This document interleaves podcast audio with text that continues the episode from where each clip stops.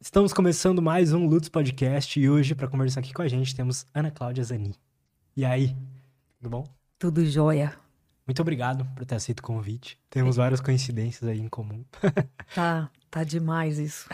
Até assustador. É, eu já quero que você se apresente um pouco, mas antes da gente começar, eu só queria te presentear Olha, com uma roupinha aqui da Insider, a patrocinadora olha, aqui do canal.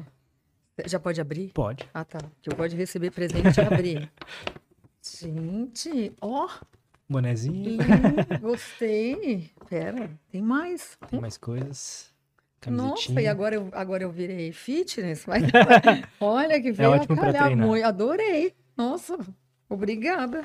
E a Insider quer essas roupas assim aqui. mais minimalistas mesmo, mas eles colocam bastante tecnologia na roupa. Então, Não deu pra perceber só na pegada. Sim. Já Depois me fala a sua opinião sincera, mas eu falo pro pessoal que antes deles patrocinarem, eu já achava que foi a melhor roupa que eu já usei na vida. Então Eu depois acho- desse é isso mesmo. Eu acho que você já percebeu que sincera Você é. é, é demais. Então, pessoal, quem quiser experimentar Insider, primeiro link da descrição. eh, você pode usar o cupom LUTS12 para 12% de desconto em todo o site. Eu recomendo, caso você não conheça, você pega ali uma Tech T-shirt, que é essas camisetas aqui, e experimenta ver o que, que você acha. Eu falo, falo aqui para todo mundo, é a melhor roupa que eu já usei na vida. E eu falava isso antes deles patrocinarem, então é verdade mesmo. então, primeiro link da descrição, cupom LUTS12 para 12% de desconto em todo o site, tá bom? É isto. Conta pra gente quem você é, o que você faz e por que, que você acha importante o seu trabalho. Para isso eu vou ter que contar uma história, né? Pode? Porque assim, é, quem já me conhece, vou estar até repetitiva, mas gente, eu sou uma só, né? A mesma história. vou ter que fazer, não tem jeito. Então assim, é, como todo bom adolescente, a gente entra em crise, né? A adolescência é onde entra o hormônio sexual e o hormônio sexual ele confunde um pouco, bagunça um pouco as ideias dos adolescentes, né? Então todos nós adultos fomos adolescentes um dia. E a adolescência, ela ela é real. É a fase mais importante da vida, porque é onde entra a crítica. A crítica por conta do hormônio sexual, agora você vai ter que, vai ter que ter critério de conduta. Só que não vem linear o negócio, né?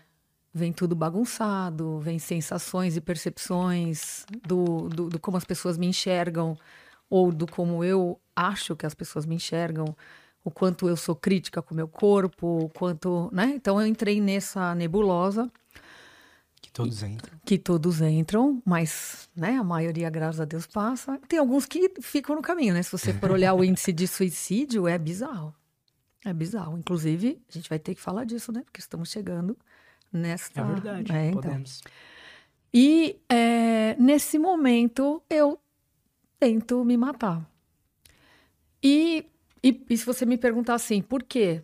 Cara, não vai ter. Não vou ter uma, uma única coisa que eu vou dizer por causa disso. Era uma confusão e que a conclusão era que o mundo não, não, o mundo não precisava de mim. Ninguém ia sentir falta tal. Porque a adolescência, ela real, ela inflama tudo e causa na mente, né? E nesse momento, e assim, foi muito real. O que eu tentei fazer era para realmente acabar. Mas a gente não sabe, né? destino é uma coisa bizarra, né? Porque a minha mãe que tinha mania de fechar a porta e ver se estava trancada 20 vezes, sabe? A pessoa vai lá e. Até porque minha mãe era bipolar, então ela às vezes entrava em mania e tal. E, e não, assim, me contaram, né? Porque eu não. Eu, eu lembro que eu ia morrer, né? Aham. Me contaram que a minha vizinha de cima desce para ir para minha casa para meio que é, como se ela quisesse cabular a aula Aham. e aí ela foi na minha casa ficar lá, coisa que ela nunca fazia. Que isso tudo é muito louco. E a porta estava aberta. Então a porta estava aberta, ela desce e aí ela me acha. E aí, né, me levam para o hospital, tal. É muito interessante essa passagem, porque quando eu volto, tal, a minha família decide me contar uma coisa que até então eu não sabia. Mas que minha avó se matou, minha bisavó se matou, minha tataravó se matou. E o que a gente tinha, é, e tem, né, na verdade, é uma falha no genótipo. E que o nome, até então ninguém sabia, mas era depressão. Então, só acontecia com as mulheres. Quando me contam isso, com a mesma cabeça de adolescente, eu falo assim: nossa, já entendi, então agora eu tenho que ficar viva. Agora a missão, então, eu, eu, porque deu para entender na minha cabeça que o que eu estava fazendo era algo extraordinário. Não que eu achasse bom, mas era extraordinário. E imaginava que seria único. Quando me contaram que não era novidade, eu fiquei assim me sentindo uma idiota e falei: não, então agora eu vou ficar viva. Isso tudo para contar um pouco de mim. Por quê? Porque a partir disso eles decidem que eu vou. É, na cabeça da minha família, para você ter uma ideia, a psicologia é uma ciência muito nova no Brasil. Eu não sei direito, mas acho que não deve ter 60 anos. Eu tô com 54. Então, imagina, não se tinha isso, não se falava sobre isso. E a, levando em consideração que a psicologia vem da psiquiatria, né? Nasce junto ali e psicólogo naquela época, se já hoje já é confuso, imagina naquela época que psicólogo era para louco, né? E também minha mãe não tinha acesso, tal. Então, nessa hora, eles entendem que de repente é porque eu estava fora do peso, como eu era adolescente, podia estar encanada com o corpo, mas eles nem perguntam, eles só me colocam num regime, num médico que tinha várias coisas que. Era um pacote com um endócrino que tinha um monte de coisa. Dentre as coisas que tinha no pacote, existia quatro sessões com uma psicóloga. Uhum. Que eu achei fantástico, porque eu mal cheguei lá, virei para ela e falei assim: ó. Contei essa história da minha família e falei assim: então é o seguinte, a, a meta é ficar viva. Como? Você pode me ajudar? Porque eu preciso saber como que eu fico viva, sabendo que eu tenho esse negócio que vai me assombrar o resto da vida. Nesse momento, ela vira e fala: olha, a psicologia ela dá acolhimento e setting seguro, né? Em lugar seguro. É, mas não as explicações. Nessa hora, como bom adolescente, eu falei: ah, já entendi. Vou sacaneá-la. E eu ia na rua da PUC, eu morava na rua da PUC. Eu ia até a biblioteca procurar o que eu entendia das minhas dúvidas xerocava, não sei se as pessoas conhecem o que é xerox, né? Mas existiu isso. Xerocava e levava para ela o que eu imaginava que podia ser. Só que veja, olha como eu construí o meu conhecimento. Sim. Completamente aleatório. Você lembra que tipo de, de livros você dava de cara lá? Eu lembro que eu buscava fisiologia, biologia, química, é, física. Eu buscava coisas que eu entendia que podia ser explicação das coisas. É, e eu, então, hoje quem eu sou não tá em nenhum título que eu tenho. Então não tá na minha faculdade de psicologia, não tá na minha pós, não tá em nenhuma especialidade que eu fiz, não tá. Eu fui buscar os títulos porque eu entendi que, que é importante ter. Mas o meu conhecimento, tanto que eu era a aluna mais conflituosa da faculdade, da pós e etc. Porque eu questionava, porque eu duvidava, porque eu falava que não era assim. E eu dizia: não, isso está errado. Isso aí não funciona. Isso não funciona. O que eu, e aí é muito louco, porque eu faço faculdade bem mais tarde, inclusive eu comecei aqui em Santo André, na UNIA, nem existe mais. E é muito louco. Por isso que eu te falo, eu fui buscar isso com 16 anos e eu fiquei com a minha terapeuta 20 anos. Então, 20 anos porque o que, que eu fazia? Eu ia lá, tentava descobrir a resposta do que eu tinha de dúvida, xerocava, entregava para ela e ela também ficou curiosa. Ela começou a decodificar as coisas, a ver se fazia sentido, qual, né? E a gente começava a discutir. Óbvio que depois de um certo tempo a gente já estava discutindo o caso, né? Sim. Eu era o caso. Mas ela estava discutindo todas as minhas percepções, as minhas emoções e etc. Tal. E isso não tem preço, né? Porque assim, eu, tanto que com 18 anos, eu sempre falo, né? 18 anos o cérebro, ele não tá pronto ainda, né? É em torno dos 23, 24. Isso tá em todos os lugares, qualquer um pode ter acesso. E 18 anos é como se não houvesse amanhã, né? Tanto que eu fui fazer faculdade de administração. Detesto o número. então, só fui porque uma amiga minha foi e falei, ah, eu também. é, tipo, vou no é shopping. É como a gente toma decisões, né? Exatamente, principalmente com 18 anos, 17, 18. Então, eu vou fazer faculdade de psicologia bem depois. Mas tudo que eu apliquei na minha vida para me manter viva, tanto que hoje eu sou a única mulher viva da família. Eu realmente consegui entender. Então eu brinco, eu falo que eu tenho o manual da porra toda. Eu nem sei se pode falar palavrão, pode. mas já falei. Pode falar. Então, eu tenho o manual da porra toda. Porque é incrível, tudo tem explicação. Tudo. Tudo tem nome, tudo tem explicação. Tudo é interligado. É bizarro. É bizarro. Você chegou a encontrar uma resposta satisfatória para os seus, para os seus, para os seus sofrimentos nesse caminho todo? Sempre. Sempre ou estava ligado à influência sistêmica. Como assim? A, na própria adolescência, a, a própria adolescência, você se compara muito com o outro. Quando a gente fala de é, sistema, a gente está falando do lugar que a gente está inserido, né? Então, você tem o seu grupo e o seu grupo, ele é sempre, o grupo é mais forte, né? Ele é maior que as partes. Então, às vezes, o grupo ele tem uma predominância que não necessariamente é a sua, mas você vai fazer o que for preciso para ficar no grupo. Total. Entendeu? Então Total. você vai se adaptar ao grupo. E isso, às vezes, causa sofrimento, porque você não é aquilo. Só que no desenvolvimento é natural ter esses conflitos e, e se conhecer nesse lugar. É natural. É, de novo, tem explicação para tudo. E como toda explicação, você consegue entender. Só que quando você está na fase. Então, por exemplo, eu fui né, pra, com a minha psicóloga com 16, 17, 18. Eu estava vivendo a fase, mas eu não tinha nem ainda chegado. Não era uma dúvida para mim a fase. Eu fui descobrir as fases depois, com 22, 23.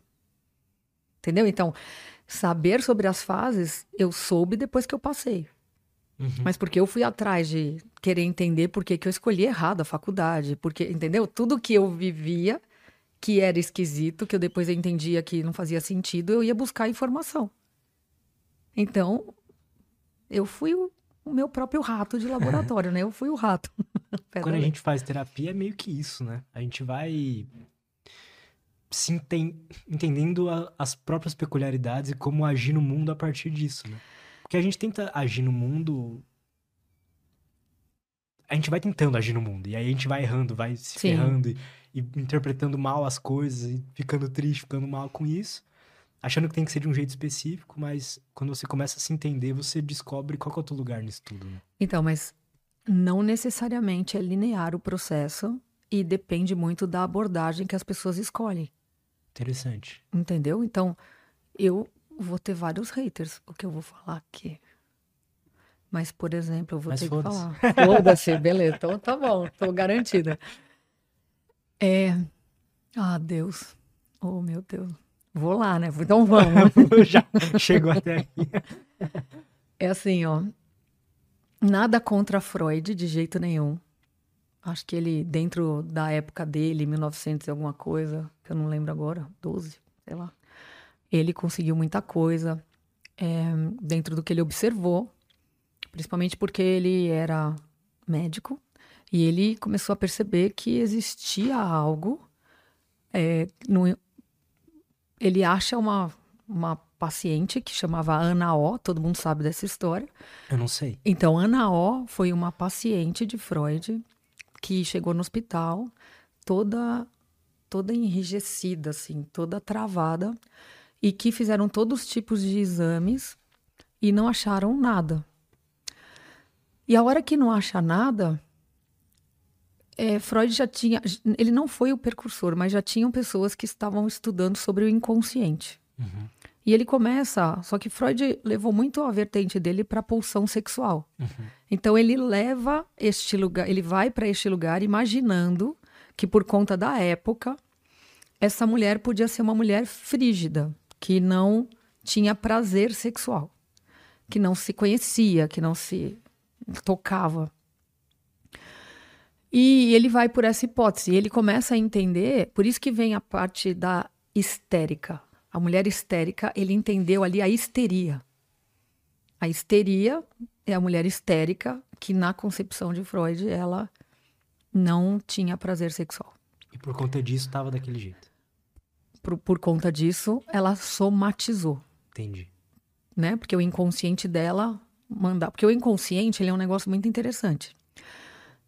Tudo que você se deparou na vida, que você, que o seu cérebro entendeu que você não tinha recurso para lidar, ele joga para o inconsciente. Porque você não tem repertório nem ferramenta para lidar com a situação. Exemplo, abuso sexual na infância. Uhum. A criança não tem repertório para lidar, ela não sabe dizer se isso é certo ou se é errado, ela não entende esse lugar.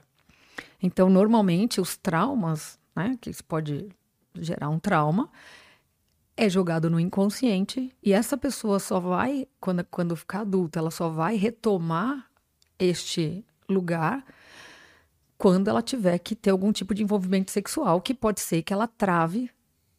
E a, hora, e a trava é onde sinaliza que há alguma coisa no, na linha de tempo ali no inconsciente, jogado no inconsciente. É como se fosse um mecanismo de defesa. Completamente. E esse inconsciente, só que assim, fica lá, mas fica influenciando sua tomada de decisão, fica influenciando suas ações no agora. E você não tem acesso. E ele não, e não é que o cérebro fala, não, agora você já está adulto, vamos baixar e fazer esse download. Não. Não, porque ele não sabe a hora que você. Ele nunca vai fazer isso sozinho. Por isso que precisa do outro. É o, a confiança que tem na relação com o terapeuta é que vai fazer com que o cérebro confie nesta relação, entenda que ele pode acessar e baixar o download e falar sobre isso, fazer uma catarse, que eles falam, que é sair do, sair do inconsciente, você sente, sofre, é como se você tivesse revivido aquele episódio. E acontece mesmo. Não na primeira sessão, normalmente, mas acontece. Então, só falando da psicanálise, por quê? Porque eu tenho certeza que se Freud tivesse vivo, ele estaria falando para os psicanalistas assim: se atualizem, existe ressonância magnética. Vai lá e olha o cérebro processando a informação. Vocês têm como fazer isso? Ele não tinha, então ele tinha que criar hipótese puxando da linha de tempo do, do, do que conseguiram levantar. Eu tenho Freud... essa impressão também. Então, ele seria neurocientista. Exato, hoje. Freud não, não, não, não estaria parado no tempo. Ele fez dentro do que ele podia, porque veja, olha só como é que é a configuração do psicanalista. Ele está sentado aqui, e existe o divã, que a pessoa põe a cabeça. Então, o, cara tá olhando para cá, a cabeça do paciente, e é paciente, tá aqui com as perninhas para lá. Quer dizer, não tem essa cariação. Não tem olho no olho. Porque naquela época não dava para você olhar para uma mulher e falar, você goza. no mínimo, isso ia dar um, algum, algum tipo de BO. Mas, e não imagina, se você for olhar a época, as roupas da época, o, a, o contexto da época, dá para entender, mas a gente evoluiu. Né? Então, e ainda tem gente que segura isso, retém. E aí, por exemplo, se uma pessoa vai buscar um analista, nada contra, mas ela vai achar que ela está fazendo, tratando isso. E pode até ser, porque veja, quando a gente fala, para eu poder falar, eu tive que criar um, toda uma linha de raciocínio na minha cabeça, por lógica, para eu conseguir me comunicar com você e você entender o que eu estou falando. Só que no caso do psicanalista é assim: o psicanalista tem a escuta flutuante. É, ele. Isso. Vou explicar. Tá. e, o, e o analisado, ele fala por associação livre. Associação livre é assim: ele senta lá e fala: ah, hoje eu fui e tal, na festa, nossa, mas mais esquisito, aconteceu um negócio lá. Ah, mas sei lá, acho que não tem nada a ver. E aí é, eu, eu não fui no mercado. E eu precisava ir no mercado. Então, a associação livre é falar o que vem na mente e deixar sair. E a escuta flutuante do analista é criar suposições ou hipóteses de, dos conteúdos ali, mas ele não pode falar. ele só pode escutar. Então, assim, o que, que me incomoda nesse lugar? Não é o conhecimento, não é a teoria, não é nada. É só a atualização. Atualize o formato. Converse. Não fique só ouvindo. Porque, tudo bem, eles dizem, é a cura pela palavra. A pessoa fala e ela mesmo se ouve e ela vai articulando tal. Lacan, para você ter uma ideia, que foi também um psicanalista, quando a pessoa estava no olho do furacão num conflito, ele tirava a pessoa da sala, podia ser cinco minutos de, de sessão. Ele falava: agora você já chegou onde você queria, então você vai vai cuidar disso sozinho. Então, assim, eles faziam o que dava dentro do que eles tinham. Tem vários teóricos interessantíssimos. O Winnicott, Melanie Klein, esses caras foram incríveis. Eles estudaram a emoção na criança, no bebê. Como o bebê reagia. Isso é legal. É muito legal. Por isso que eu te falo, faço, eu, eu te falo o seguinte: tudo que descobriram é incrível. Mas a minha única ressalva é: vamos atualizar para acelerar, porque é muito estímulo hoje. Você concorda? Olha quanta coisa a gente tem, olha quanta informação. Qual é a informação certa? Para mim é que dá resultado. Você só vai saber depois. Ou você vai saber porque alguém teve resultado. É, mas o que eu quero dizer é que, assim, olha, olha quanta coisa que, que é dada como informação e olha quanto estímulo. Então, as pessoas isso é um hoje. Problema? Isso é um problema porque é um excesso de informação, só que tudo fragmentada. Veja, é um elefante. Um cara fala da orelha, porque a orelha, porque ele escuta, porque é importante e tal. O outro fala da pata, para aguentar aquele peso todo, a pata tem que ter um diâmetro e tal. Outro fala do rabo. E quem fala do todo? Pois é. Entendeu? Eu falo do todo. Quem liga tudo, né? então, essa sou eu. Eu falo do todo porque, como eu tive que sobreviver, eu apliquei na minha vida. Então, o meu conhecimento, ele não foi pela estrada normal das pessoas, porque eu fui aplicar em mim, no detalhe do detalhe, para eu me manter viva e real viva. Era uma ameaça. Então não foi que eu fiz isso para ter a profissão. Total. Entendeu? No seu manual da porra toda. É isso. Tenho. O que, que, você diria que é. Se isso fosse um livro, realmente um manual? Ele vai Quais ser... seriam os capítulos? Eu começaria com a evolução do cérebro, Legal. sem dúvida nenhuma. Legal. Primeiro, eu ia explicar o que eu expliquei aqui, né? A minha história. Com certeza. Porque eu preciso explicar para as pessoas que esse manual ele é do que funciona. É o que funciona.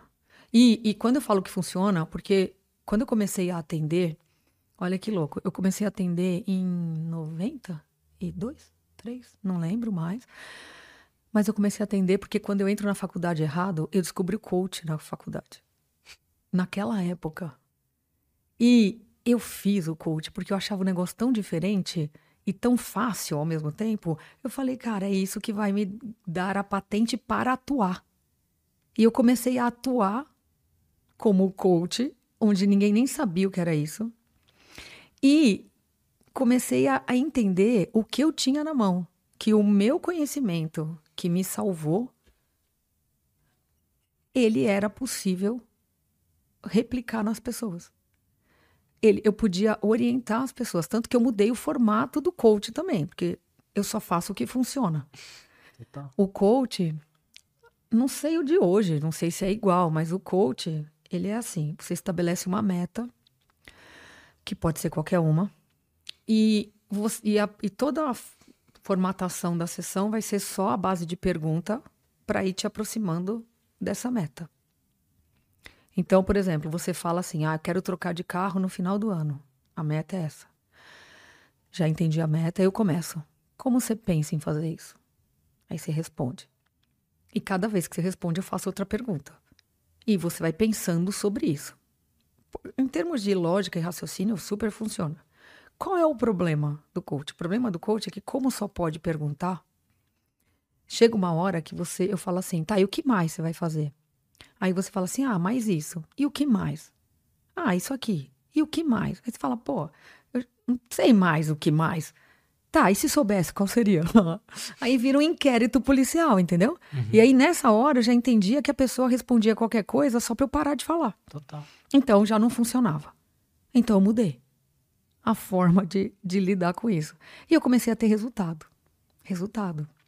E foi assim que eu comecei lá atrás. E, eu come... e era engraçado porque eu imaginava que em algum momento o meu conhecimento sozinho não ia ser suficiente para dar conta das coisas que viriam. Mas sempre deu. Eu só vou buscar as outras patentes porque uma vez um, eu sou muito à base do desafio. Como eu te falei, eu adoro experiência e eu adoro desafio. Uma pessoa virou para mim e falou assim: "É, mas é meio perigoso isso, né? E se no meio das perguntas alguém faz alguma coisa e você não é psicóloga, como é que você vai cuidar disso?" Aí eu falei: "Olha, ele tem um ponto aí, né?" Então o que, que eu fiz? Fui fazer psicologia. Mas bem depois.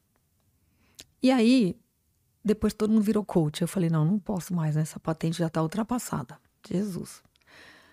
Aí depois todo mundo virou psicólogo, aí depois todo mundo hoje virou neurocientista, depois eu estou criando um título novo agora. então, é, e tudo bem, né? Tô brincando com isso, mas o mais interessante é que eu consegui entender que realmente o manual da porra toda funciona para qualquer pessoa. Isso é incrível, porque eu já. Imagina, eu tô com 54 anos, eu tenho atendimento todos os tipos, espécies, pessoas e tal.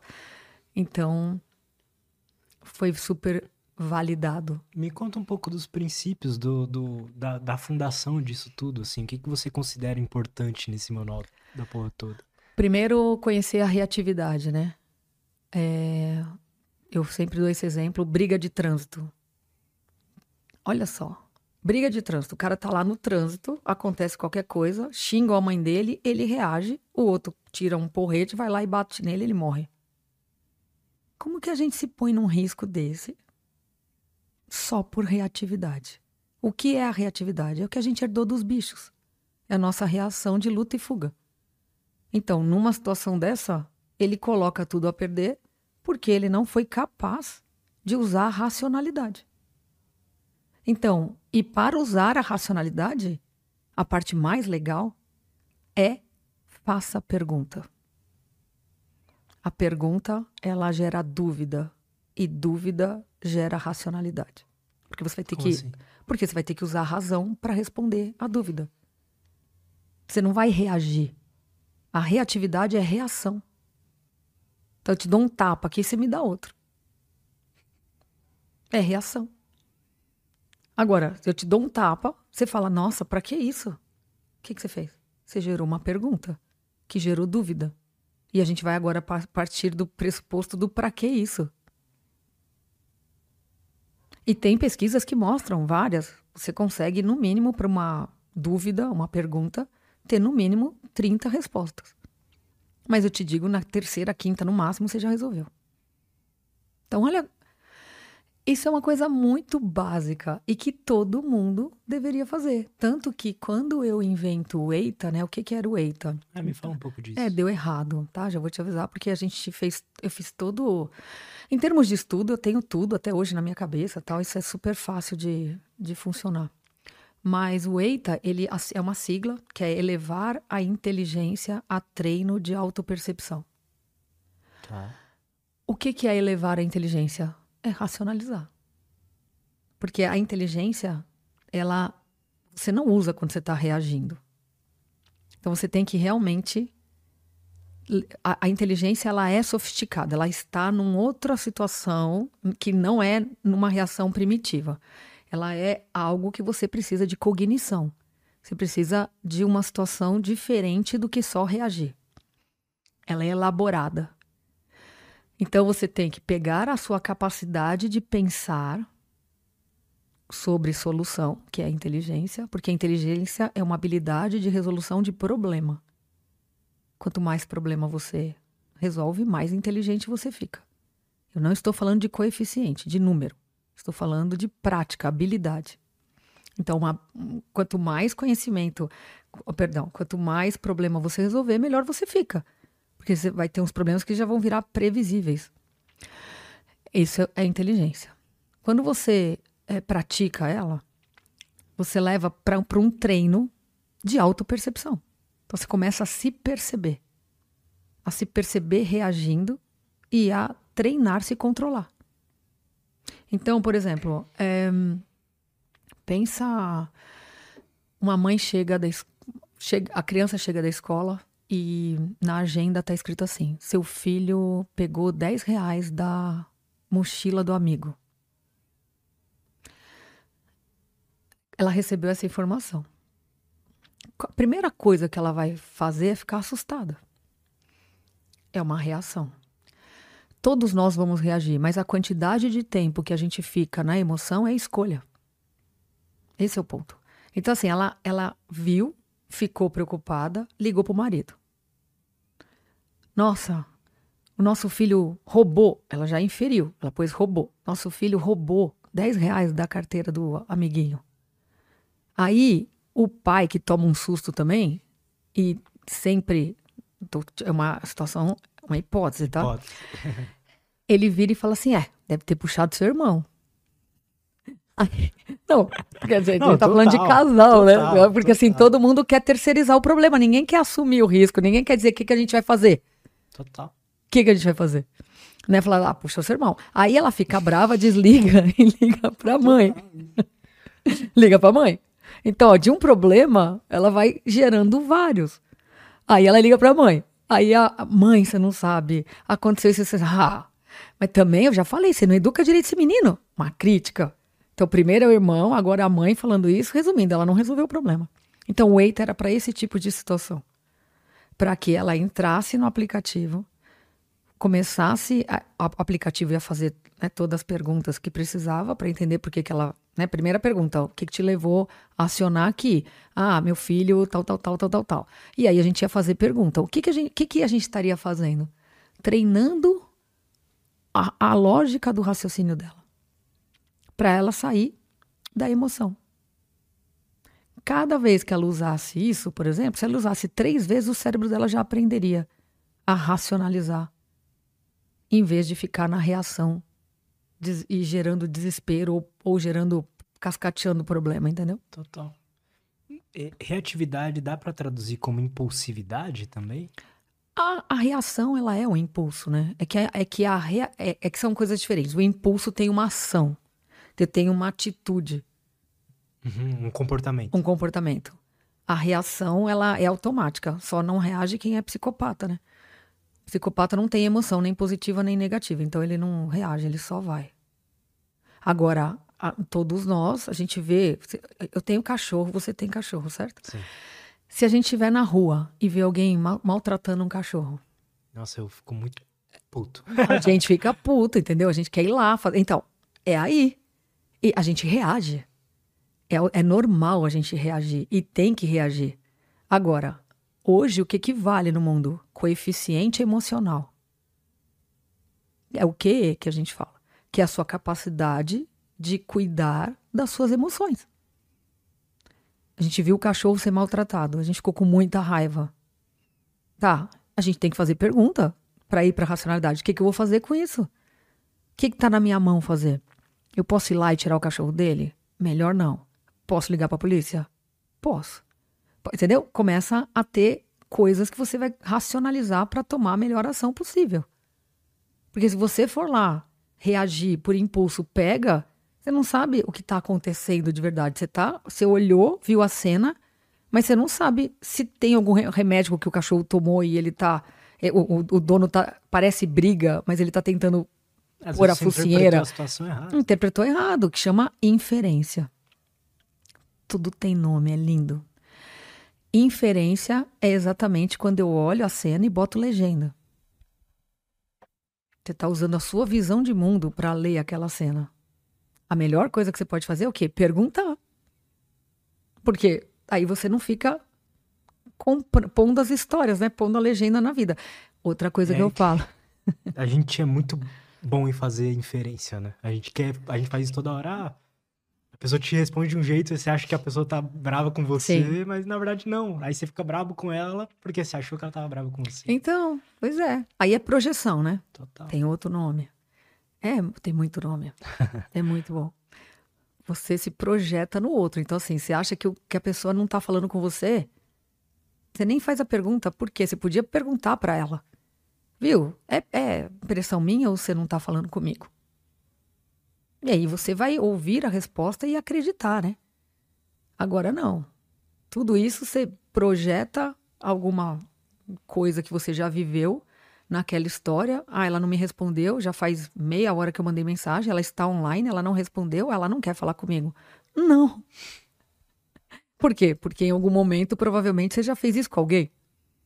E aí você usa os seus dados, projeta no outro e faz a inferência. E aí o rolo tá feito.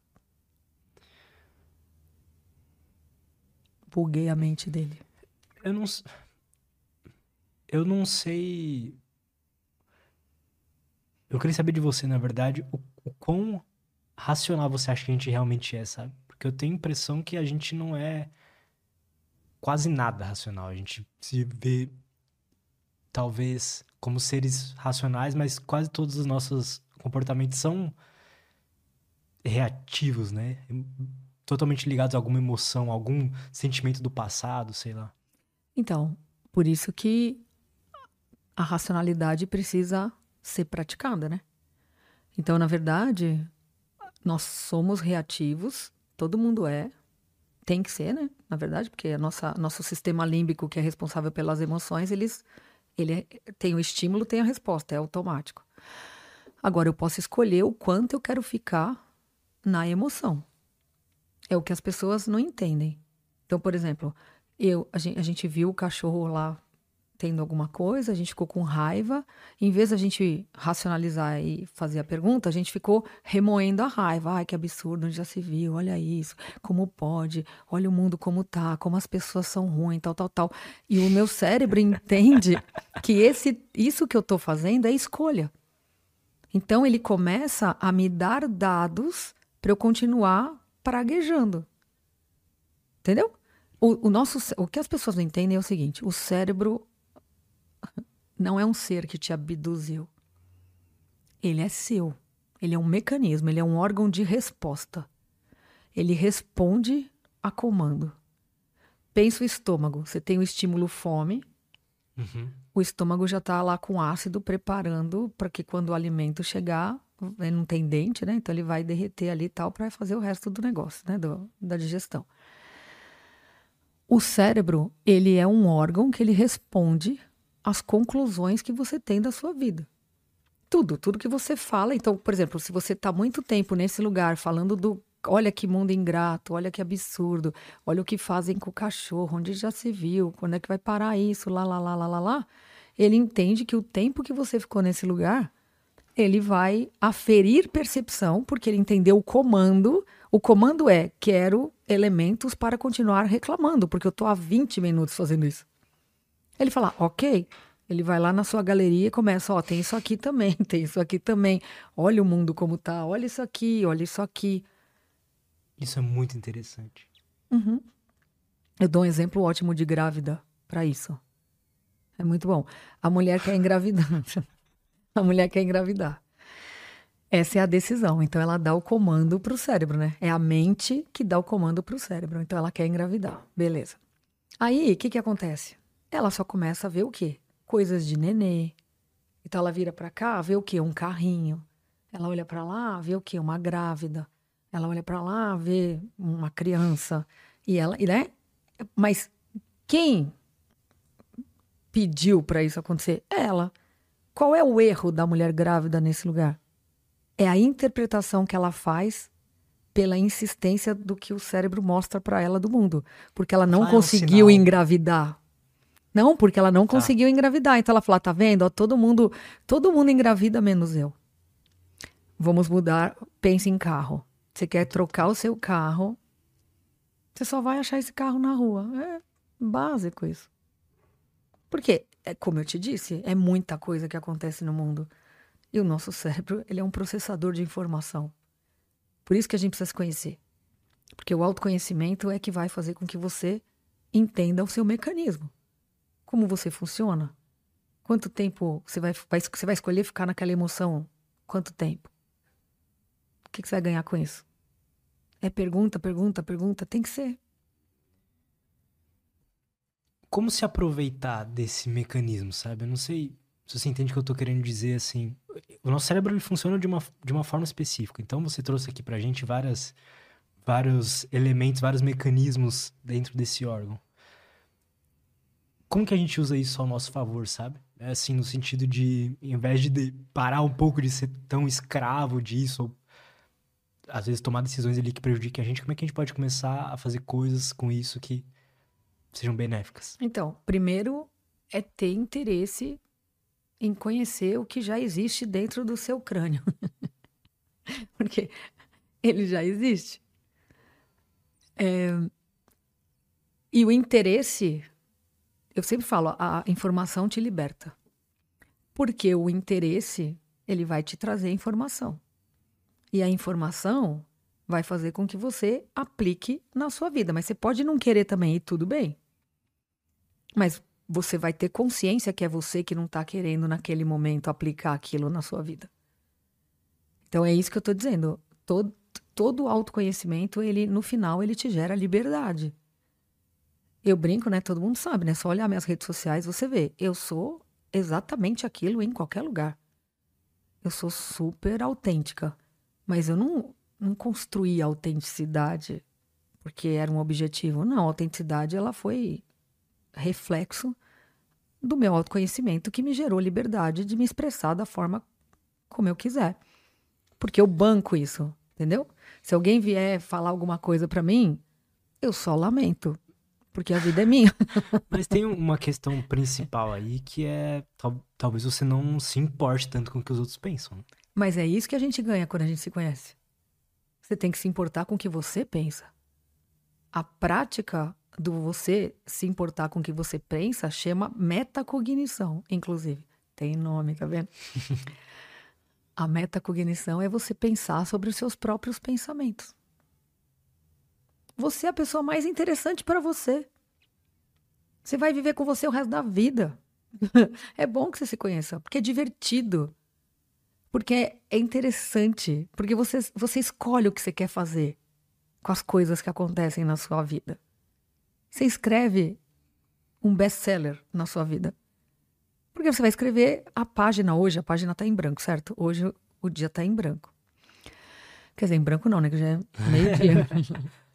Mas assim, você está escrevendo a sua história. Você pode ser uma história mais do mesmo, pode ser uma história tranquila, básica, pode ser inovadora, arrojada. Eu, eu, eu tava te falando antes, né? Quando eu peguei e fui convidada para ir lá tirar racha é feio falar, né? Era uma arrancada, gente, oficial, não é tirar racha. E, e eu nunca tinha mexido no, no, no, mecanismo lá do carro, né? Que é o launch control que faz tracionar as quatro rodas de uma vez. Eu acho que é isso, tá? Me ensinaram cinco minutos antes e eu fui e foi maravilhoso. Cara, isso para os outros eu não sei, mas para mim foi uma situação assim que eu falei, cara, a gente pode qualquer coisa que a gente queira, desde que a gente se responsabilize. Não é? Acho que sim. Acho foi péssimo. Vamos de novo. Não é? tá na dúvida, tá vendo? Qual é a dúvida?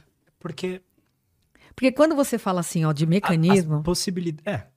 Mas assim, todas as possibilidades. Então, por exemplo, vamos falar que a gente quer ser mais racional. Hum. É só gerar dúvida. Certo. É uma pergunta. Mas se você tem. Uh, alguns aspectos fisiológicos seus que estão fora de. estão desregulados. Exemplo, ali, gases, não entendi. Então você dormiu mal, por exemplo. Ah, é. então. é, pode ser, você tá com diarreia, por hum, exemplo. É. Você já começa a essa racionalidade já não existe tanto mais, sabe? Você já não tem mais tantas opções de controle. Assim, não, talvez. não, não, não. Isso é racionalizar. Você entende o que está acontecendo. A reatividade é algo automático. Pega um gato, acua ele no canto, você vê, ele vai tentar fugir. Mas se ele não conseguir, ele vai te arranhar, ele vai para cima de você. Porque é luta ou fuga. Isso é um sistema nervoso autônomo. simpático e parasimpático, que todos nós temos. A racionalidade, na hora que você narra que você está indisposto, com diarreia, passando mal, você tá já, você tá entendendo o que tá acontecendo e que não é que você vai conversar com seu cocô para ele parar de sair. Você vai entender que é um processo do seu corpo para eliminar algo que tá errado ali. Mas isso é racionalizar, é entender. E se demorar muito para passar, você vai procurar um médico para entender mesmo o que está acontecendo. Por que, que desarranjou desse jeito? O que é isso? É uma virose? É alguma. sei lá. Você entendeu? Uma intoxicação. Então, racionalizar é buscar a razão das coisas. Isso é ótimo. É maravilhoso, gente. É isso que a gente tem que praticar, porque aí o povo dá sossego para os outros. Existiu algum momento ali na, na tua vida, ou na tua história, na sua, no seu caminho de estudos, onde você. onde chaves viraram? Sabe? De. Nossa, agora as coisas fazem sentido. Sempre, né? Sempre. Quais foram de, alguns desses momentos que, que você se lembra, assim? A própria escolha da faculdade, né? Quando eu escolho errado, mas eu achei o coach, então não achei tão ruim assim. Na época, né? É, mas depois que passou, que eu falei, gente, mas o que, que eu tava fazendo nesse lugar? Dúvida, né? O que, que eu tô fazendo nesse lugar? É uma pergunta. E aí eu falo, cara, deve ter alguma coisa que é completamente influencia a nossa escolha sem a gente ter domínio sobre a escolha. E foi aí que eu fui atrás de entender que a última circuitaria ativa do cérebro, ativada do cérebro, é no frontal, que é tomada de decisão com perspectiva de futuro. Por que é tão difícil isso? Não, porque precisa da idade, né? Porque é o nosso corpo, ele é, ele tá o tempo inteiro em desenvolvimento, não agora, né? Que agora eu já tô mais velha, tá ao contrário, né? agora a gente tá, tipo, barranco abaixo. Mas assim, é, do, do zero, pensa, se em torno dos 13 que entra o hormônio sexual, na menina é mais predominante porque ela já tem a menarca, né? Que é a primeira menstruação. Mas no menino, não tem a data certinha de quando a coisa acontece, né? Mas ele começa a sentir coisas, né? Você não sentiu coisas esquisitas, né? O negócio ficava duro, Total. saía uma coisa lá que não sabia direito o que, que era. Tinha que perguntar pros amiguinhos. Hoje tem internet, né? Total. Hoje tem chat então, ele te explica tudo. Então, é, tudo tem etapa. E como que a gente sabe, por exemplo, a, a olhar para uma criança e ver se ela está na fase certa? Pelo comportamento dela porque a circuitaria é ativada e a resposta é comportamental. Então, a, a, as crianças que engatinham, as crianças que abrem os armários da cozinha para ficar pondo as panelas uma dentro da outra. Por isso que os brinquedos acompanham as fases. Os brinquedos, eles, por exemplo, você pega aquele. Tem um, um quebra-cabeça de encaixe, uhum. que encaixa, porque assim, são as fases. É o comportamento, por isso que está lá, de dois a quatro anos. Porque é previsível, o ser humano é previsível. Me conta um pouco sobre isso. É Quais previsível, sem graça, gente. É muito previsível. As, as fases são essas, é o desenvolvimento, tudo que vai acontecendo, olha só. Até o, até o hormônio sexual, do, eu falo que se existir uma corrida, vamos pensar uma corrida, tá? O desejo, ele saiu na frente 13 anos. Por quê? Porque como a criança ela está engatinhando. Aí ela vê uma mesinha. Aí ela põe a mão na mesinha. Essa mesinha tem um lustre, um abajur em cima. Ela põe a mão na mesinha, ela apoia, essa mesinha cai. O abajur cai na cabeça dela, ela toma três pontos. Você acha que se a, a gente, adulto, a gente volta pro lugar que a gente se machucou?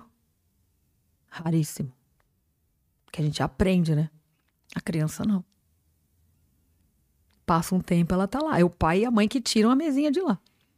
Porque ela vai, de novo, tentar mexer lá. Por quê?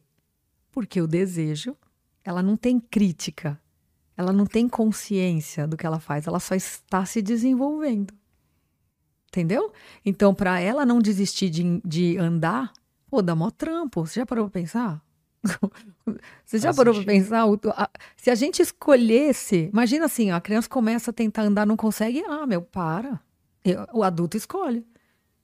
O adulto para, fala, ah, chega, já deu, né? É quando a gente se, dá, se depara com alguma coisa desconfortável, a gente só para. Exato. Vou estudar aqui, no livro tá difícil, não quero me sentir. Exato.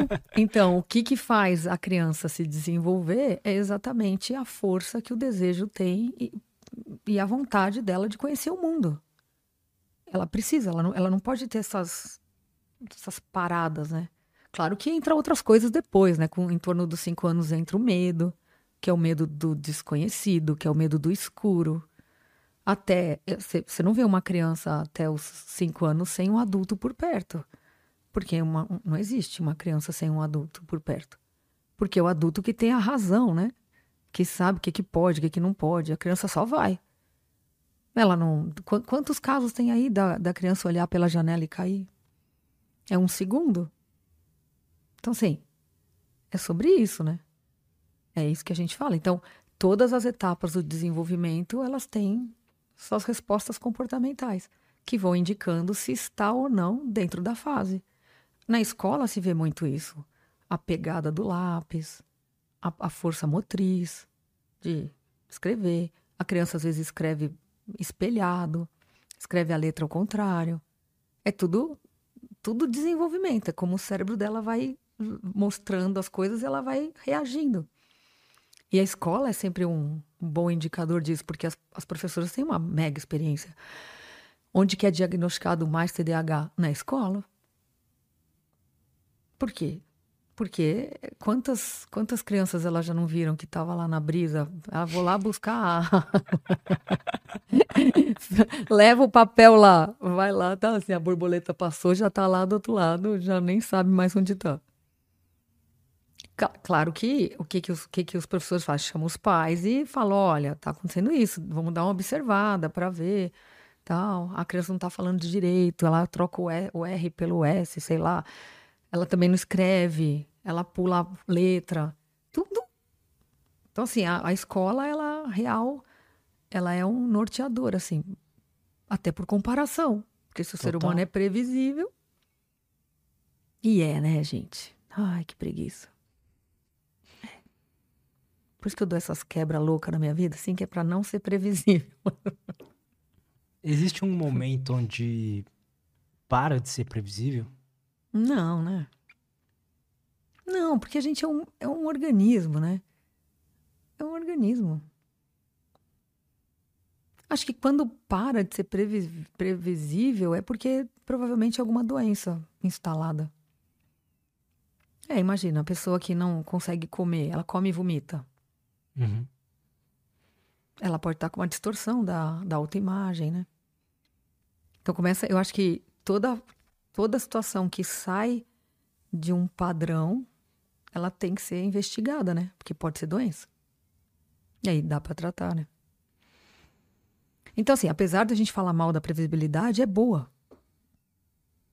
É maravilhosa. Tem um negócio que eu falo para todo mundo. E eu sou a rainha disso, gente. Eu sempre falo da homeostase.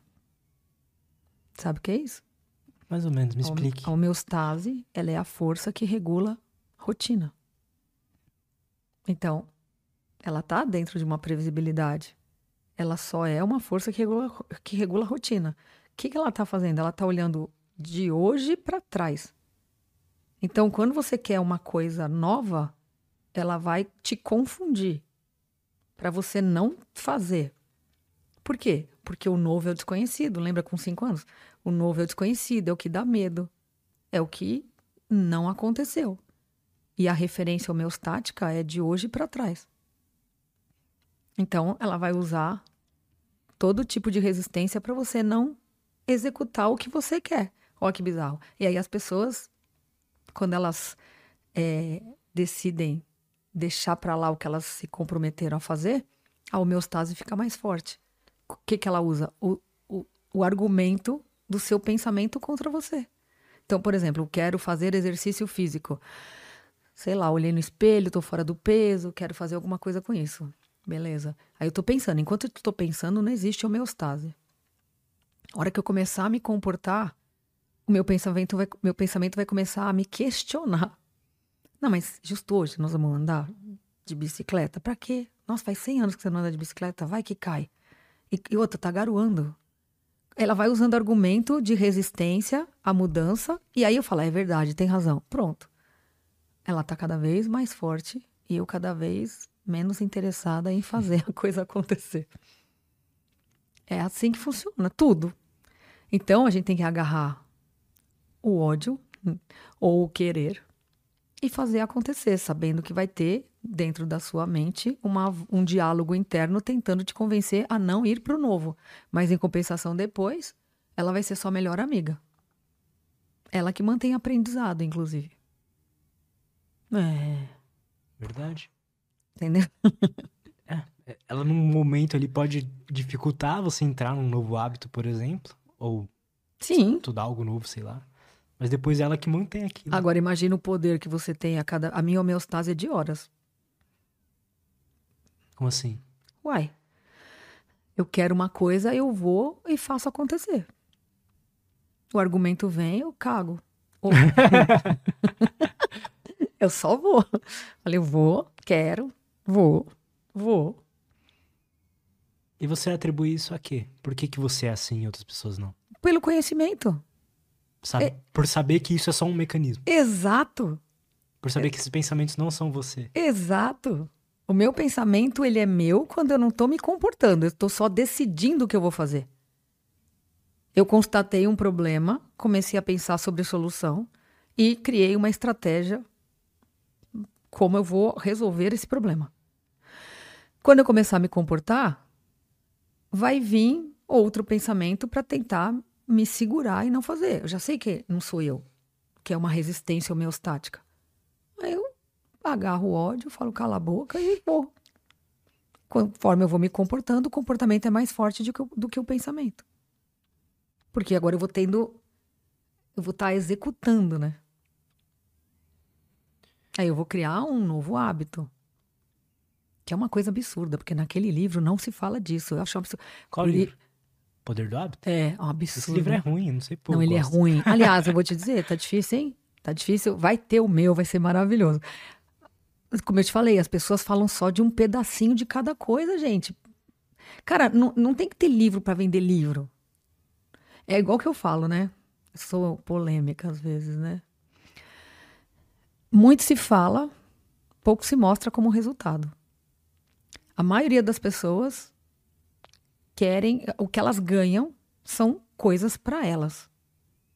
Então, por exemplo, vamos supor que eu tivesse ganhado dinheiro vendendo curso. Nada contra, mas só para entender. Quando eu comecei a olhar essas pessoas que fazem isso, eu, eu olhei os conteúdos, né? Mano do céu, é de uma pobreza. Só que como ninguém sabe o que é bom, compra. Com interesse genuíno de achar que aquilo vai fazer bem. Mas não faz, porque não tem nada ali. Faz bem para a pessoa que está vendendo, né? Porque a pessoa, ela ganhou dinheiro vendendo o curso e ela continua vendendo o curso porque as pessoas continuam comprando o curso. E tudo bem, não é nada contra o curso. Mas cadê o Curso de resultado? como vender curso. Exato, e cadê o resultado? É isso que eu falo. Cadê? Como que. Por que, que as pessoas que compraram o curso não tiveram resultado, por que, que elas não vêm dizer que não tem resultado? Ou vem e, e- sei lá, abafa, sei lá, não sei. Porque, pra mim, eu- olho aquilo e falo, gente. Quando eu entrei na, na internet, que foi por acaso, né? Por causa do EITA, que foi uma pegadinha da minha, da minha, a minha cliente que é, financiou o EITA, né? Só que ela não tinha me dito que eu ia ter que ir na internet provar autoridade, sei lá como é que fala isso. E aí, a hora que ela falou que eu tinha aqui, eu falei, não acredito. Eu tinha um discurso tão lindo dizendo que eu nunca ia estar nesse lugar, porque a gente fica meio refém, né? Por que você lugar. nunca queria estar nesse lugar? Porque você fica refém, você...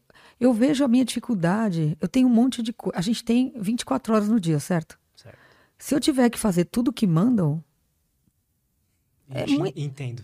É muita coisa, é muita coisa. Tem que fazer não sei quantos stories, não tem quanto não sei o que. É meio fácil não fazer, né? Porque não é, não é uma questão de, Eu adoro distribuir conhecimento e informação. Porque eu entendo que eu não, eu não posso morrer com isso. Tudo que eu aprendi, a forma como eu construí meu conhecimento, isso o mundo tem que saber. Tem mesmo que saber, porque senão seria muito egoísta da minha parte guardar só para mim ou para os meus clientes que podem me pagar. E o resto? Né? Então, senão eu estaria fazendo igual o povo do curso, né? Eu estaria ganhando dinheiro só para mim com conhecimento, não deixando ninguém saber o meu conhecimento. Tá errado também. Então, é, é muito complicado que você fica é, tendo. É, eu, eu, vou até fazer uma comparação engraçada. Mulher é um pouco mais, sei lá, pelo menos na minha época, mulheres eram mais vaidosas que os homens. E eu não sou, né? Mas assim, aí a pessoa falava assim para mim: Ó, oh, você tem que passar um creme na olheira. Depois você passa um creme no rosto, não é o da olheira. Depois você passa o protetor do lábio, porque é coisa diferente. Depois você passa no pescoço. Depois você tem um outro creme que você passa na mão. Ah, e não esquece de passar o protetor solar. Eu falei, cara, que horas que eu vou sair de casa? Não, porque não. que porra é essa?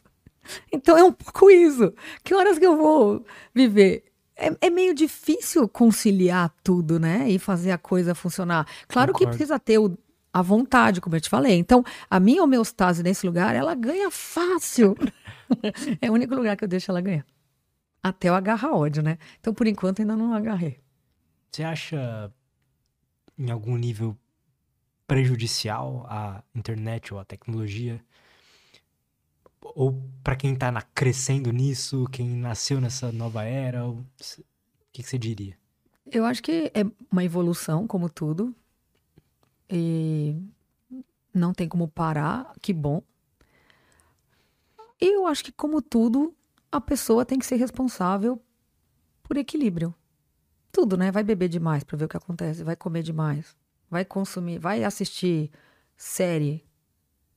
Você tem que entender onde você se perde nesses lugares e, e tentar se equilibrar. Não dá para culpar nada fora. A decisão é minha. É igual comer chocolate. Chocolate voa e entra na sua boca? Não. Né? Você compra, deixa lá no armário. Aí você fala, ai, nossa, uma vontade de comer chocolate. Se não tivesse lá, você não iria comprar. Então a gente tem livre-arbítrio. É lógico. É a gente que escreve a nossa história e decide. Por isso que não dá para ficar terceirizando, falando que o problema é do mundo, o problema é a internet, o problema. Não. Tem alguns neurocientistas que discordam de você. Ah, que, que vem aqui então, porque eu só não... adoro um Uma pessoa. Já... Que a gente não tem livre-arbítrio, de que tudo são respostas ao ambiente. Hum. Então. Você discorda muito disso, pouco ou médio? Cara, eu acho que as pessoas leem artigos e faz igual papagaio. Papagaio fala, não sei se vocês sabem, mas ele é um bicho, né? tipo assim, ele reproduz. Reproduzir conteúdo científico, qualquer um decora e fala. Mas Prova. tem um valor nisso, né? Não, sempre tem. Tipo, a, Todo... a informação científica vale não, mais não, não. do que uma... Não, não é sobre não isso, não. Eu estou dizendo o seguinte: não é sobre os conteúdos publicados, é sobre falar. Seja mais específico. Como que o ambiente ele vai te ditar uma resposta comportamental? Só se você for uma pessoa que não está treinando sua autopercepção e não está tomando suas próprias decisões diante do que você planejou fazer na vida. Para mim, não faz o menor sentido, porque aí são pessoas influenciáveis. A gente pode ser influenciável, não tem problema. Mas achar que uma única coisa define uma resposta? Não, o livre-arbítrio é escolha. Eu posso escolher o que eu quiser fazer da minha vida. Eu posso casar, separar, eu posso fazer o que eu quiser. Mas aí, por, posso... que, por que, que é difícil alguém manter a dieta, por exemplo? A pessoa quer. Não, não, ela não quer. Esse é o lance. É igual parar de fumar. Uma vez eu atendi um cara que ele disse para mim assim: "Ah, eu queria quero parar de fumar". Eu falei: "Não, então vamos começar do começo. Vamos pôr a meta diferente. Vamos falar que você quer ter mais saúde? Porque você não quer parar de fumar. Você tá falando que você quer, mas não, não quer. Ninguém quer fazer dieta, anjo. Se a pessoa quisesse fazer dieta, ela, isso não seria um problema. É só eu comer menos. Então não, não é assim. A pessoa não. Você percebe? não, não dá para ficar terceirizando as coisas. Porque, veja, se eu falar que é o ambiente que dita a minha resposta, acabou o mundo, né, gente? Tipo, agora vai todo mundo justificar que é isso. Não pode ser assim. A gente é autorresponsável. A gente precisa. A gente tem autonomia. Eu tenho que praticar autorresponsabilidade. Por isso que autoconhecimento, já, o nome já diz, é você se conhecer para você tomar as melhores ações diante do que você quer na sua vida. Porque toda, toda, toda, sua, toda ação vai ter uma consequência. Toda escolha gera perda. Essas frases de efeito. Mas a verdade é que a pessoa não está conseguindo fazer dieta porque ela, no fundo, ela não quer. Quem que quer ter restrição alimentar, gente? Isso não, porque quem quer tem. Mas a pessoa, sei lá, quer emagrecer, por exemplo. Né? Ela tem uhum. esse objetivo. Ela quer isso, mas ela não consegue, porque ela não consegue segurar não comer o doce que aparece pra então, ela. Então, mas isso não existe. Não existe? Lógico que não. Ela, tá, ela pode estar tá habituada a comer o doce. O que, que ela vai ter que fazer? É igual droga, ela vai ter que fazer uma abstinência daquilo na marra. Depois, adivinha? A homeostase vai habituar numa nova configuração. É simples assim. Você vai tirar o carboidrato da sua vida. Se você realmente quiser, você vai fazer. Você vai ter vontade? Vai. Só que você vai resistir. Você vai ter o diálogo interno falando, vamos comer um pãozinho? Vai. Só que você vai resistir. Você vai ter a família enchendo o saco, dizendo, ai, come aqui, olha, acabei de fazer, tá quentinho. Fui na padaria agora, tá uma delícia. Você vai ter que falar não, obrigado e sair correndo. Depois de um tempo, se habitua, pronto. Simples assim. Tem, tem um problema no mundo, cara, que é terceirizar o problema, né? Este é o maior problema da humanidade. Então, eu posso pôr o problema. Então, o problema é o governo, o problema é a indústria, né? De chocolate não devia existir. O problema é a massa, o problema. E você? Você vai escolher fazer o quê da Entendo. sua vida? Eu entendo. É, é, perigoso botar a culpa toda no ambiente por se isso te, te impedir que você mude. Então, ou cadê, as decisões, cadê as decisões a, que você quer. Cadê a autorresponsabilidade? Cadê a autonomia? Cadê o autocuidado? Você percebe? É, por isso que eu falo que o grande lance é a gente se conhecer. Se você, uma coisa, eu, meus clientes, eu ensino eles a ver a vida com legenda. Por quê? Porque na hora que eles se conhecem, eles se tiram da história e eles veem a denúncia do outro com legenda. Como assim? Uai, imagina que a pessoa vem brigar comigo. Uhum. Ela tá falando uma coisa, eu vou, eu, ela veio falar, ah, é porque você não sei o que, não sei o que. Eu falei assim, baseado em quê? Vou fazer uma pergunta pra gente entender sobre o que a gente tá falando. Aí ela vai falar, por que você, por causa disso, por causa disso, por causa daquilo. Cara, o problema é dela, não é meu. Eu vou virar para ela, deixar ela espernear e depois falar assim, cara, eu só lamento, porque isso eu não vou mudar. E aí você começa a ver o outro xingar, e você vai vendo tudo que ele pensa sobre aquilo. Que vai tendo a legenda, entendeu? Ele vai dizendo, é porque porque neném. Você fala, ai Deus. Hum. Hum. Preguiça eu, eu fico ali no meio termo entre você e, o outro, e outros neurocientistas. Eu acho que o ambiente ele ocupa um papel muito maior do que a gente acha que ele ocupa. Mas eu falei isso, não sei se você lembra que eu falei que o, o todo é maior que as partes. Sem dúvida. Sim, mas isso não impede de você ter autoconhecimento, autorresponsabilidade, autocuidado e se gerenciar. Eu acho que é a única coisa que a gente pode ter. Então, Total. Então, assim, mesmo que o ambiente. Então, por exemplo, se a gente for falar sobre lei, lei é lei. Ela é mais forte do que o meu desejo. Se eu não quero usar cinto de segurança, não é o caso, gente, eu uso. Mas vamos imaginar. Eu, eu sou da época que não se existia. Não, ninguém usava cinto de segurança. Inclusive, cinto de segurança era um acessório. Muito bom isso. Então, assim, é, a, a lei foi colocando as coisas e são super úteis. A gente entende hoje o que é segurança, proteção e tudo mais. Mas a resistência à mudança tinha. E como é que eles faziam a pessoa se enquadrar naquilo? Multando. Como é até hoje. Olha o rodízio. Falar nisso que dia que é hoje? Mentira. Entendeu? Então. Punindo, é... né? Hã? Punindo. Então. Aí você entra na enquadra, mas isso a gente está falando sobre o aspecto de uma ordem, né? Sistêmica. Você tem que manter a ordem onde tem muita gente. Tem que criar uma métrica para não virar um rolo isso aqui, né? Para não virar a Idade Média. É só isso. Agora, você vai num bar. Se você não bebe, o bar vai te abduzir? Você vai passar a beber? Não, isso é uma pergunta importante, porque se, se o ambiente Olha, dita. Então, eu, eu acho que quando você se coloca no ambiente que tem o bar e, por exemplo, você teve um dia estressante, você dormiu mal, as chances de você tomar a bebida é muito maior. Para quem bebe, né? Porque não pode generalizar. Então, esse é o problema. Eu posso ir pro bar 450 mil vezes, eu não bebo. Vai ser muito difícil beber, mas muito, muito. 450 mil vezes. Acho que nem é impossível. Por quê? Porque eu não quero. Eu decidi que eu não bebo. Aí, entendo. É sobre isso. Mas aí quem tá decidindo parar de beber, por exemplo?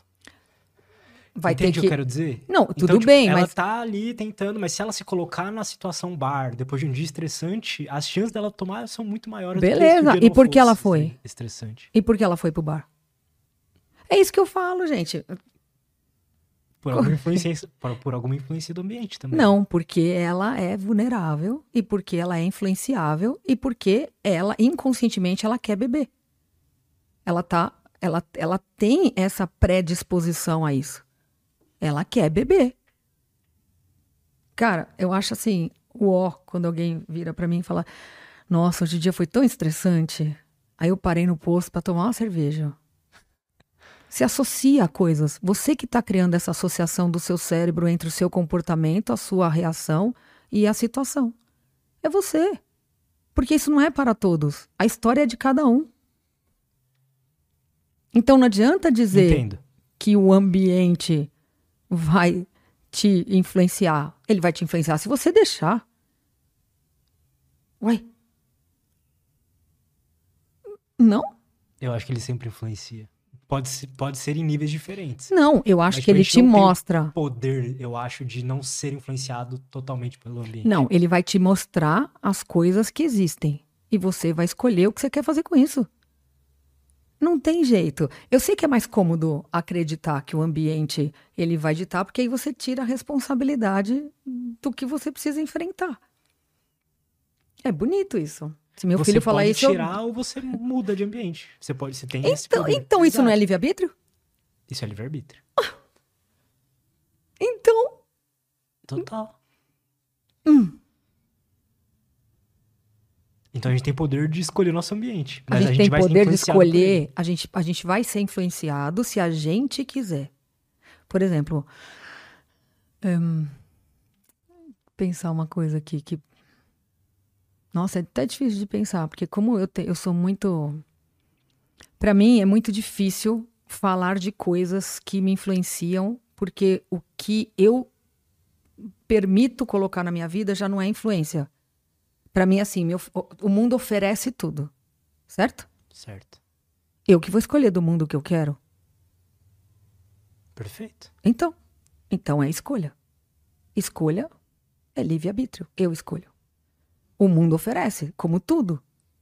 Agora, dizer que a gente vai num bar, parando, com a, com a tomada de decisão de parar de beber, eu me levo até o bar, e lá, e eu não dormi bem, e lá eu vou ser, eu vou estar mais predisposta a beber? Ah, com certeza, né?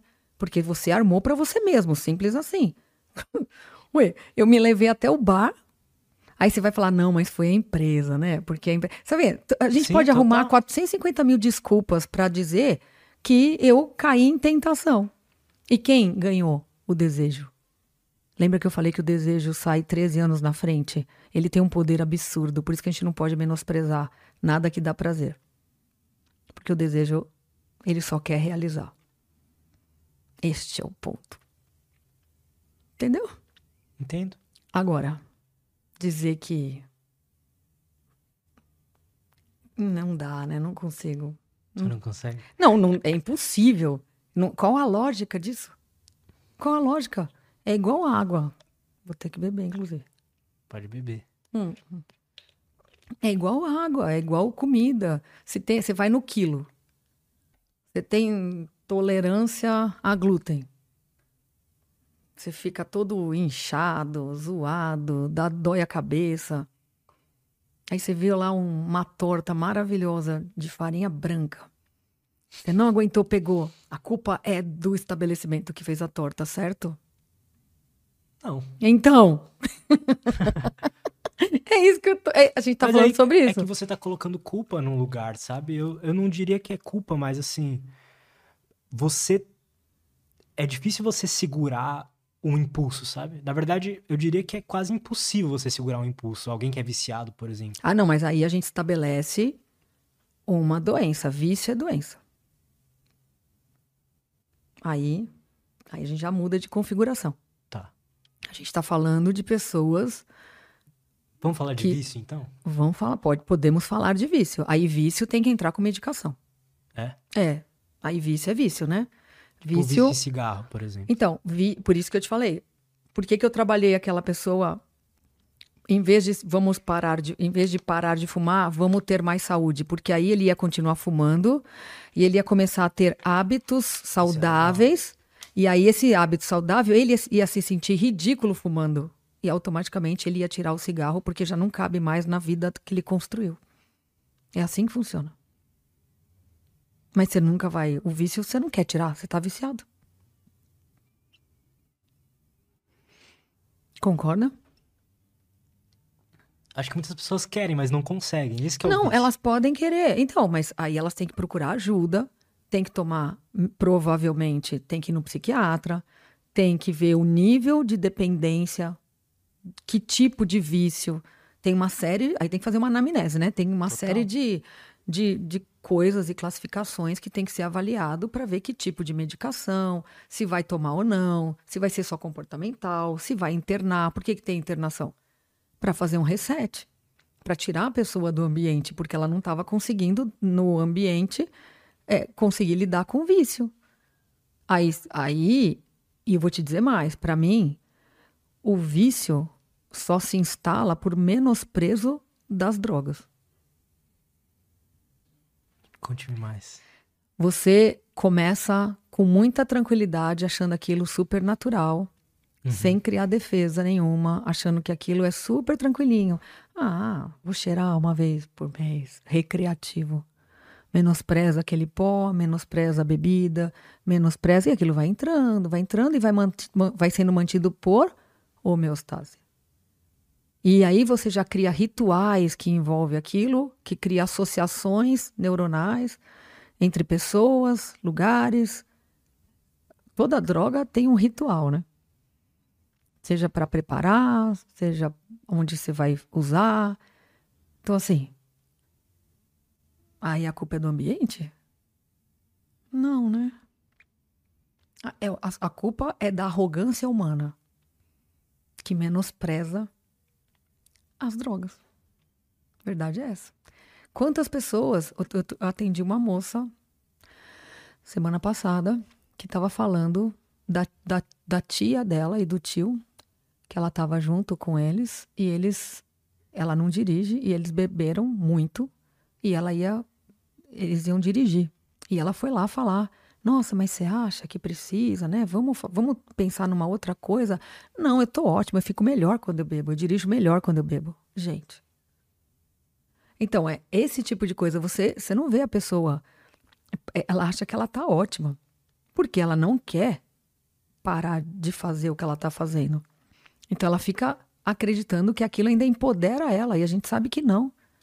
Tem 450 mil pesquisas que mostram isso. O que, que o vício faz, como é que ele te rouba a sua escolha. O vício rouba a escolha. Você não tem escolha. Você já tá Mas sob dominância. não tem mais livre-arbítrio. Que bom, vamos eliminar ela, né? Vai, ela vai cuidar. Ela tem que sair para se cuidar. Ela não, aí a gente já não tá falando do, do que a gente estava falando antes, entendeu? A gente está falando de uma pessoa que já não tem mais escolha, porque ela foi deixando aquilo entrar na vida dela, habituando, associando e criando dependência. Dependência comportamental, dependência emocional, dependência química. Perfeito. Então, então, mas é esse caso sim, né? Porque, mas, Por isso que eu mas... acho que existem níveis, entende? Porque a, quando então... a pessoa tá viciada em uma droga pesada, por exemplo, ela tem um nível de livre-arbítrio, ou seja, quase nenhum. Uma pessoa que tá ali, que se exercita, come bem e tal, ela tem um nível muito maior. Uma pessoa que dorme mal, ela já tem um nível um pouco menor. Mas e a autorresponsabilidade, Anjo? Que, quando você, quando você foi lá, por isso que eu te falo que é uma arrogância e um menosprezo. Todo mundo sabe o que álcool faz, certo? Certo? Bebida ah, alcoólica. Sim. Todo mundo sabe. Em excesso, o que, que, que, que acontece? Nunca ninguém viu um bêbado? Nunca ninguém viu uma pessoa dando vexame numa festa? Nunca ninguém viu uma pessoa começa numa balada, todo mundo lindo, depois vai derretendo. Total. Parece uns aliens. O que, que é aquilo? Filma e mostra pra pessoa. Primeira coisa, dá um choque de realidade nela. Fala assim, olha aqui, antes e depois. Isso aqui é você derretendo. E vê o que ela pensa sobre isso. Se isso não for suficiente para ela tomar uma ação, então, ter, é isso que eu tô dizendo. Ela a pessoa escolheu ir entendo, lá beber. Entendo. Então não, não adianta. Ela teve um começo. Não é, a bebida não abduz também a pessoa. Tipo, não tem como. Então, em algum momento, essa pessoa menosprezou qualquer tipo de consumo. Pode ser comida também. Pode. Qualquer tipo de consumo que foi perdendo a mão no controle. Certo? Certo. Vai fazer muito sexo para ver se masturba 5, 6, 8 vezes por dia. Você não vai conseguir sair de casa mais. Ou então você vai sair e vai no banheiro de todos os estabelecimentos. Porque vicia. Mas quem quem que começou a fazer? Quem que escolheu ficar fazendo? Quem percebeu que estava um pouquinho fora de controle, mas ah, é tão gostosinho? Quem? A própria pessoa. Tirando raras exceções aonde os pais obrigam os filhos a beber. Eu já vi uma cena dessa. Ai, vamos beber junto, filho? Você já tem 13 anos, já pode beber? Que é um ó. E normalmente essas pessoas fazem isso que é para se sentir menos culpada ou menos pior, porque elas não querem parar de beber, então elas trazem os outros pro, pro buraco. É. Então, sim. Isso linka com o que você disse que o conhecimento, a informação, ela é rei, né? Porque a pessoa que não tem o conhecimento ou a informação de que aquilo faz mal, ela nunca vai ter passado pela cabeça dela, naquele primeiro momento, que aquilo poderia ser ruim, sabe? Sim, ela pode replicar por Porque neurônio. as pessoas acham que. Tem muita gente que acha que álcool não faz tão mal. Só que quem estuda sabe que faz muito mais mal do que a indústria que a gente acha que faça. Assim. Não, tem, tem, Se você pegar um, uma ressonância de uma pessoa alcoólatra, você vai ver pedaços que não, não brilham mais. Que ali não volta. Pagou, acabou. Então, assim, é por isso que eu te falo. É escolha. Porque em algum momento ela escolheu pôr o álcool na boca. Que seja por alguém que. Ah, experimenta. Quando eu falo sim, experimento, o que, que eu estou fazendo? Então, a, a, informação, o conhecimento, ela eh, te liberta ou pelo menos te capacita de escolher as melhores coisas. Ou o que você quer. É pelo menos ser mais crítico com as suas escolhas. É, exato. Você pode escolher, ah, vou beber, mas você sabe o, o quão prejudicial pode ser aquilo. Sim, tudo bem, a vida é sua. Risco, é a vida é sua. Só que não dá para dizer que é o ambiente, não dá para ter, terceirizar a culpa. E aí é culpa. Por que, que é culpa? Porque a pessoa, ela vai ficar tentando justificar. Poucos assumem. Poucos assumem. Às vezes, inclusive, é a família que leva a pessoa para internar.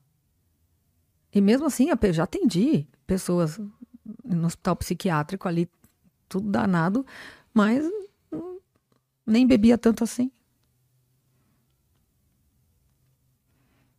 Então. Porque vai da percepção dela, né? Do que é beber tanto. Exato. Exato. Mas vai, você, inclusive isso, você muda o seu limiar, né? Qual é o limite? Vai- você vai se desensibilizando. Foi- tem, um- tem uma situação engraçadíssima. Eu não bebo mesmo, né?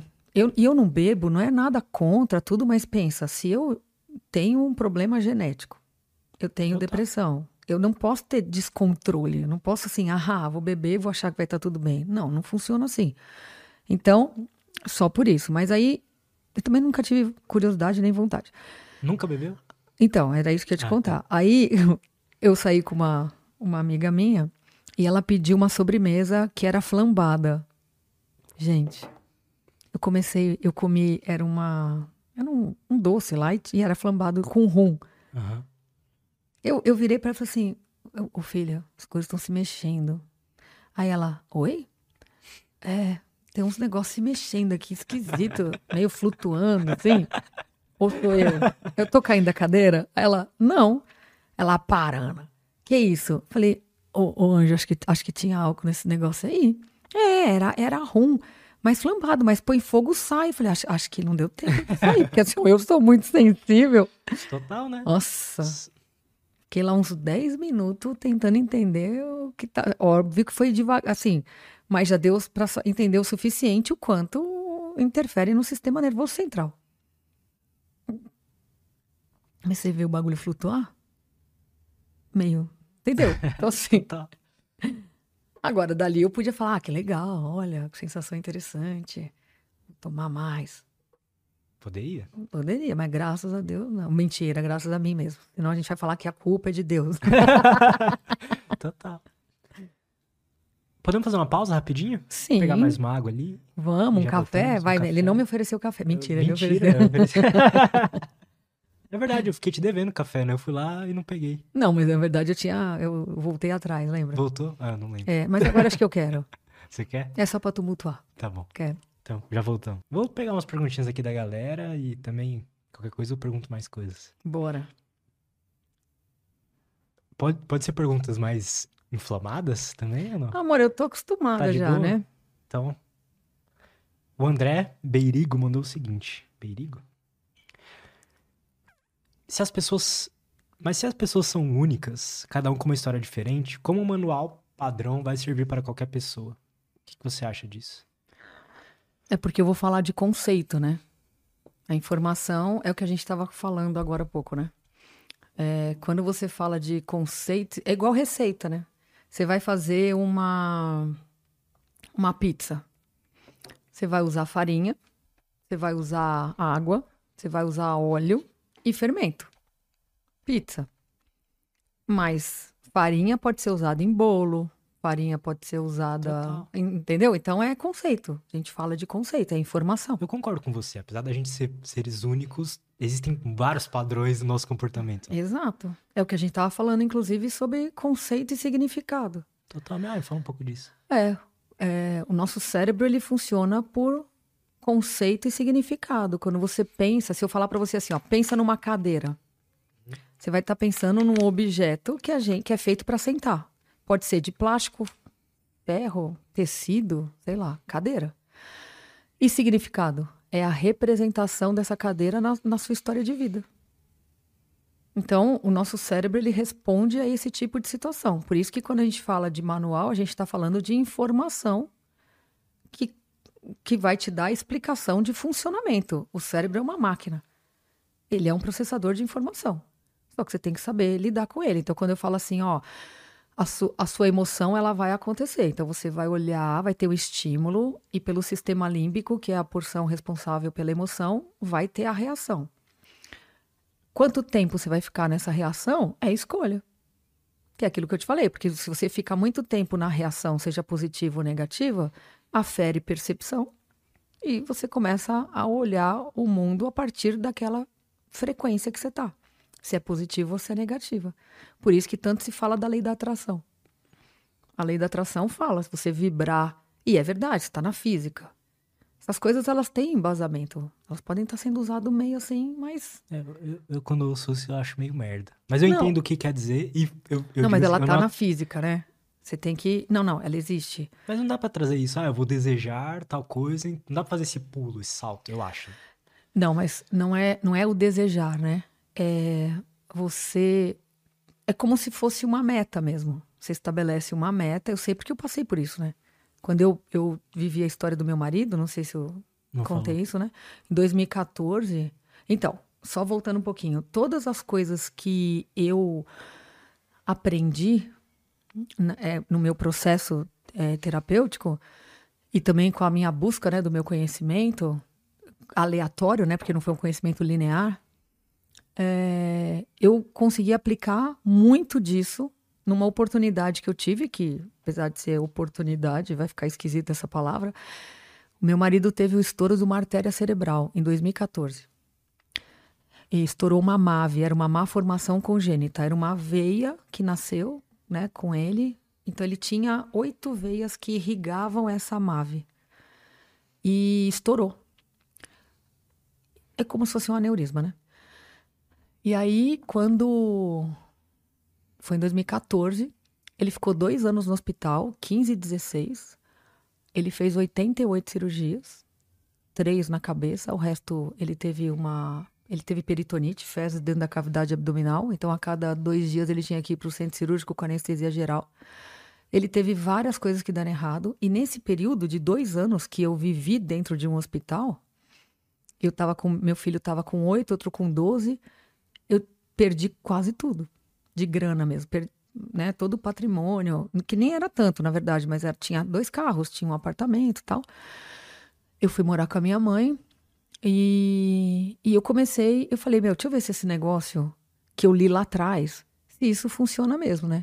Então eu comecei a real criar na minha mente toda a nossa mente é incrível, assim, você pode imaginar qualquer coisa. Tudo na sua mente é muito real. O cérebro não sabe o que é sonho do que é realidade.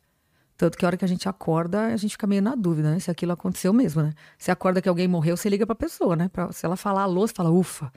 A Hoje eu realidade. sonhei que eu tava dentro de um sonho. Ah, Gente, tá complexo isso, né? isso é pra te lascar mesmo, né? pra não falar foder. Então, assim. É, e, nesse, e nessa situação, que eu fui perdendo as coisas, que eu tive que vender e tudo mais, eu tive que fazer coisas que eu achei que eu nunca fosse fazer e nada contra. Mas, por exemplo, a gente se prepara, se, né, a gente trabalha, a gente se dedica, a gente rala, faz tudo isso pra gente não ter que, por exemplo, precisar pedir bolsa na escola do nada. Eu tive que pedir bolsa na escola porque eu não tinha mais dinheiro para pagar a escola. E eu nunca imaginei Dos seus que eu... filhos. Exato. Eu nunca imaginei que eu fosse viver uma coisa dessa. E não porque. Não é. Como é que eu vou te dizer? Não é, não é porque isso é bom ou isso é ruim. É porque quando você se programa para uma coisa, você não, você não, não dá o passo maior que a perna. Você não gasta mais do que você ganha. Mas numa condição de doença, onde a pessoa fica dois anos internada, gastando tudo, porque a gente teve que usar um monte de dinheiro para fazer todas as coisas que o convênio não, não cobria, e eu não ia deixar de fazer. E fora as coisas, né? Porque imagina, era ele foi para a caixa, né? Para ganhar 3 mil reais. Porque ele, ele tinha lá o salário, que era maior que o meu na época, e, e ele, foi, ele ficou doente, depois de 15 dias vai para a caixa, né? Bom, resumindo, e eu comecei, na minha mente imaginária, a criar tudo que eu ia pegar de volta do que eu tinha perdido. Então eu dizia, eu vou recuperar tudo três vezes. E enquanto eu estava ali preso naquele lugar, eh, eu ficava imaginando. Eu ficava real imaginando. Tanto que eu fiquei famosa pelo carro, que eu falo que eu fiquei famosa pelas razões erradas, porque eu recuperei tudo três vezes.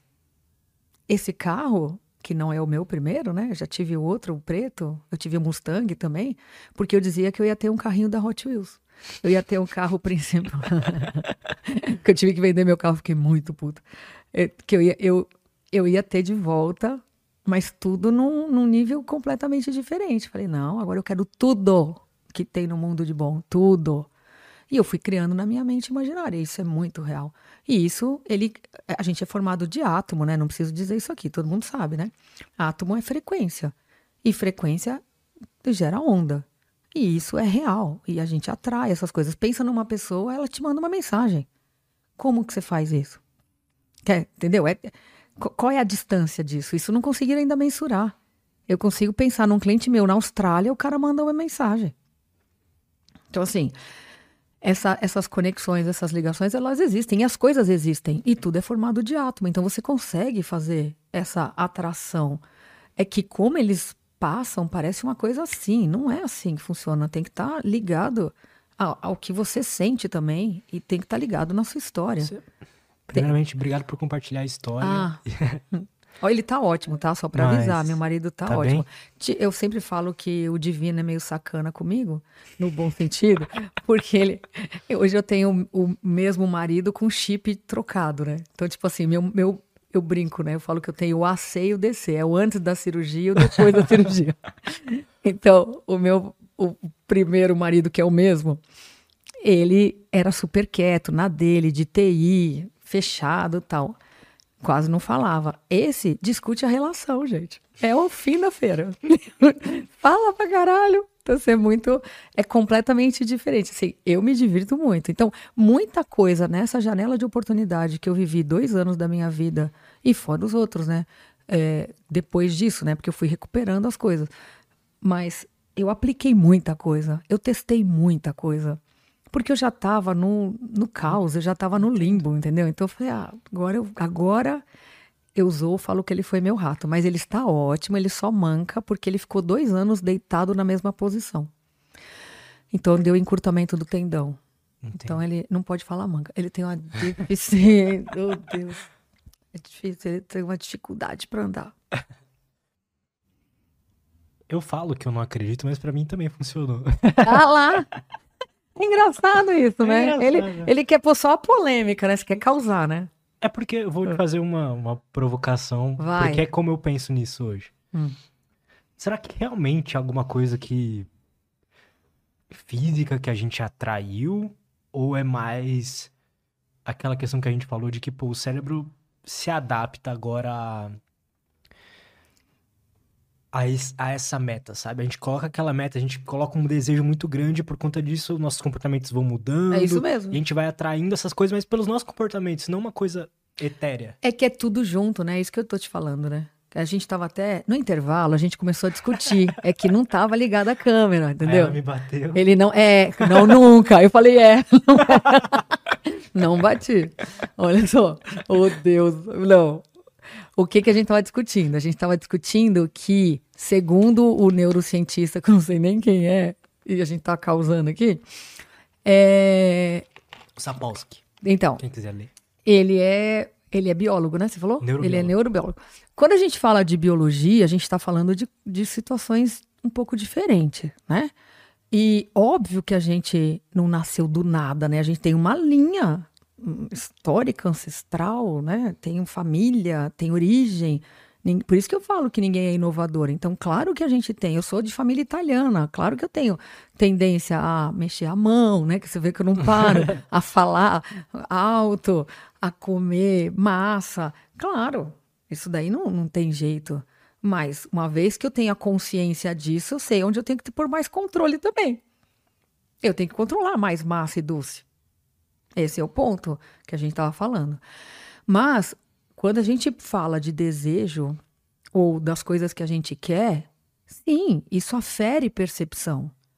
É igual que eu falei da grávida. E uhum. o aferir percepção vai fazer a costura para você chegar lá. Eu tenho histórias incríveis que aconteceu comigo, absurdo assim. Então, sim, a, gente, a, a costura ela não é linear e todos os lugares que você passa é para você ir chegando no lugar, mas você, essas, esses pit stops é para você aprender alguma coisa que você vai precisar lá. É muito legal. Eu percebo isso também. Então, gente, ele concorda com tudo, é que ele quer criar polêmica. Tem mais perguntas? é, eu acho que isso é uma característica aqui do Lutz Podcast. Ah, eu só ah. discordo. Eu não vi, eu não tive tempo de ver, então por isso que eu não, não sei, devia ter vindo mais eu preparada. Que é... Não, é que eu acho legal, assim, fazer a pessoa pensar, sabe? E ter que me explicar. Eu mais. não, pode fazer aí, adoro. que mais? Próximo. Deixa eu ler uma perguntinha aqui.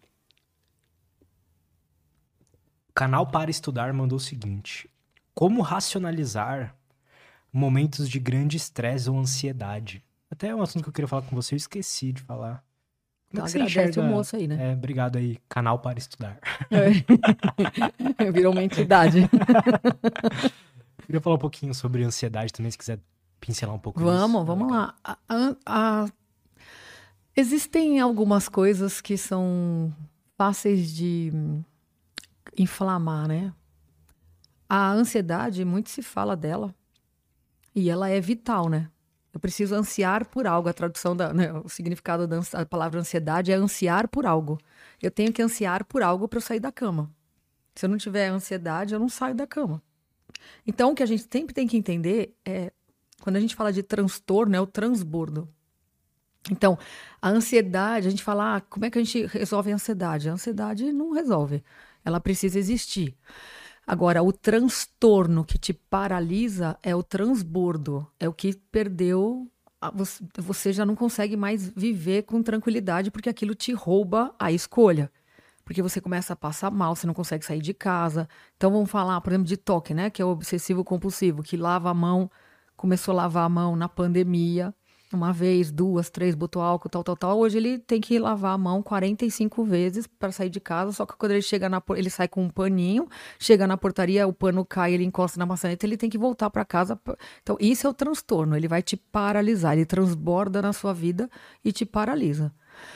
E esse é o nível que precisa de medicação Uhum. porque sozinho você não vai conseguir.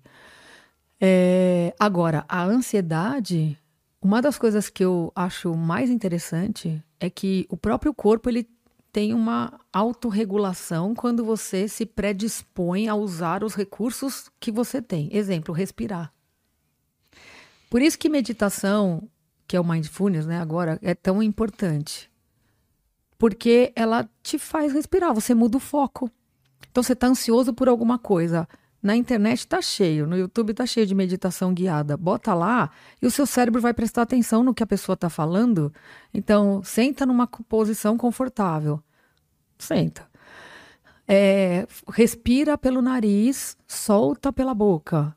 Se você for. No começo, óbvio que não vai ser assim que você vai prestar atenção, mas você começa a ouvir, daqui a um tempo você está. E a hora que você faz isso, uma coisa que seu cérebro ama é oxigênio. E a gente não respira o tempo inteiro assim. Isso vai ajudar muito. E você vê que o recurso para controlar uma ansiedade natural é respirar. Olha só, eu tô aqui o tempo inteiro falando. Às vezes, não sei se vocês já perceberam, eu faço assim, ó. Por que, que eu faço assim? Porque eu não tô conseguindo respirar, eu tô conseguindo meditar agora, eu tô conseguindo respirar o suficiente. Eu tô falando muito, eu tô gastando glicose. Inclusive, ele me deu café sem açúcar. Não, mentira. É, É, sem, sem açúcar, açúcar mesmo. não, calma, era só pra tirar sarro. Tá. Então, assim. Eu nem perguntei se queria com Exato, açúcar. é isso que, entendeu? Era é isso que eu É, tinha que é ter o falado. Exato. Então, A gente é, faz mais bem. isso. Quer dizer, não faz tão mal. É isso. Então, mas assim. A- o- aí a, ele, a gente gasta muito glicose e oxigênio. E ele precisa. Por isso que a gente precisa se alimentar e por isso que a gente precisa respirar. Então é isso que. Ele parou na risada ainda do. tá lá. Você é muito divertida. Quem eu? Aham. É, já me disseram isso. Ah, mas por quê? Porque eu treinei pra ser assim, porque o bom humor é o melhor recurso do ser humano. É o melhor recurso. As pessoas não têm noção do verdade. quão interessante é ver a vida da- pelo olhar engraçado, gente. É muito engraçado. Mas as pessoas querem ah, ser muito rígida, quer olhar tudo como persecutório, né? Ai, tudo é contra mim. Nossa, eu é, é bizarro. Mas, por exemplo, tem, tem situações. Vou, dar- vou contar uma coisa engraçada. Eu tenho um conto meu publicado do meu processo terapêutico. Eu acho que vocês já devem ter visto aquele Divertidamente, né? Uhum. Que é o desenho, aonde Muito bom. é feito por neurocientista que mostra como a criança é, entende as emoções, né? E é, todo mundo tem isso? Sim e não.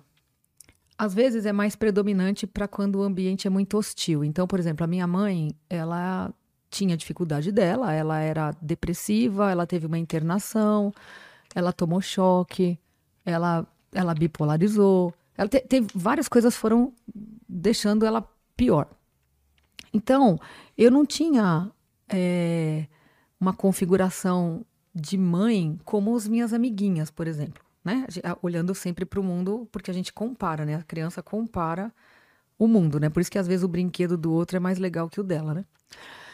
E então, né, nesse momento, eu tinha o divertidamente na minha cabeça. Eu tinha as minhas emoções conversando comigo em terceira pessoa.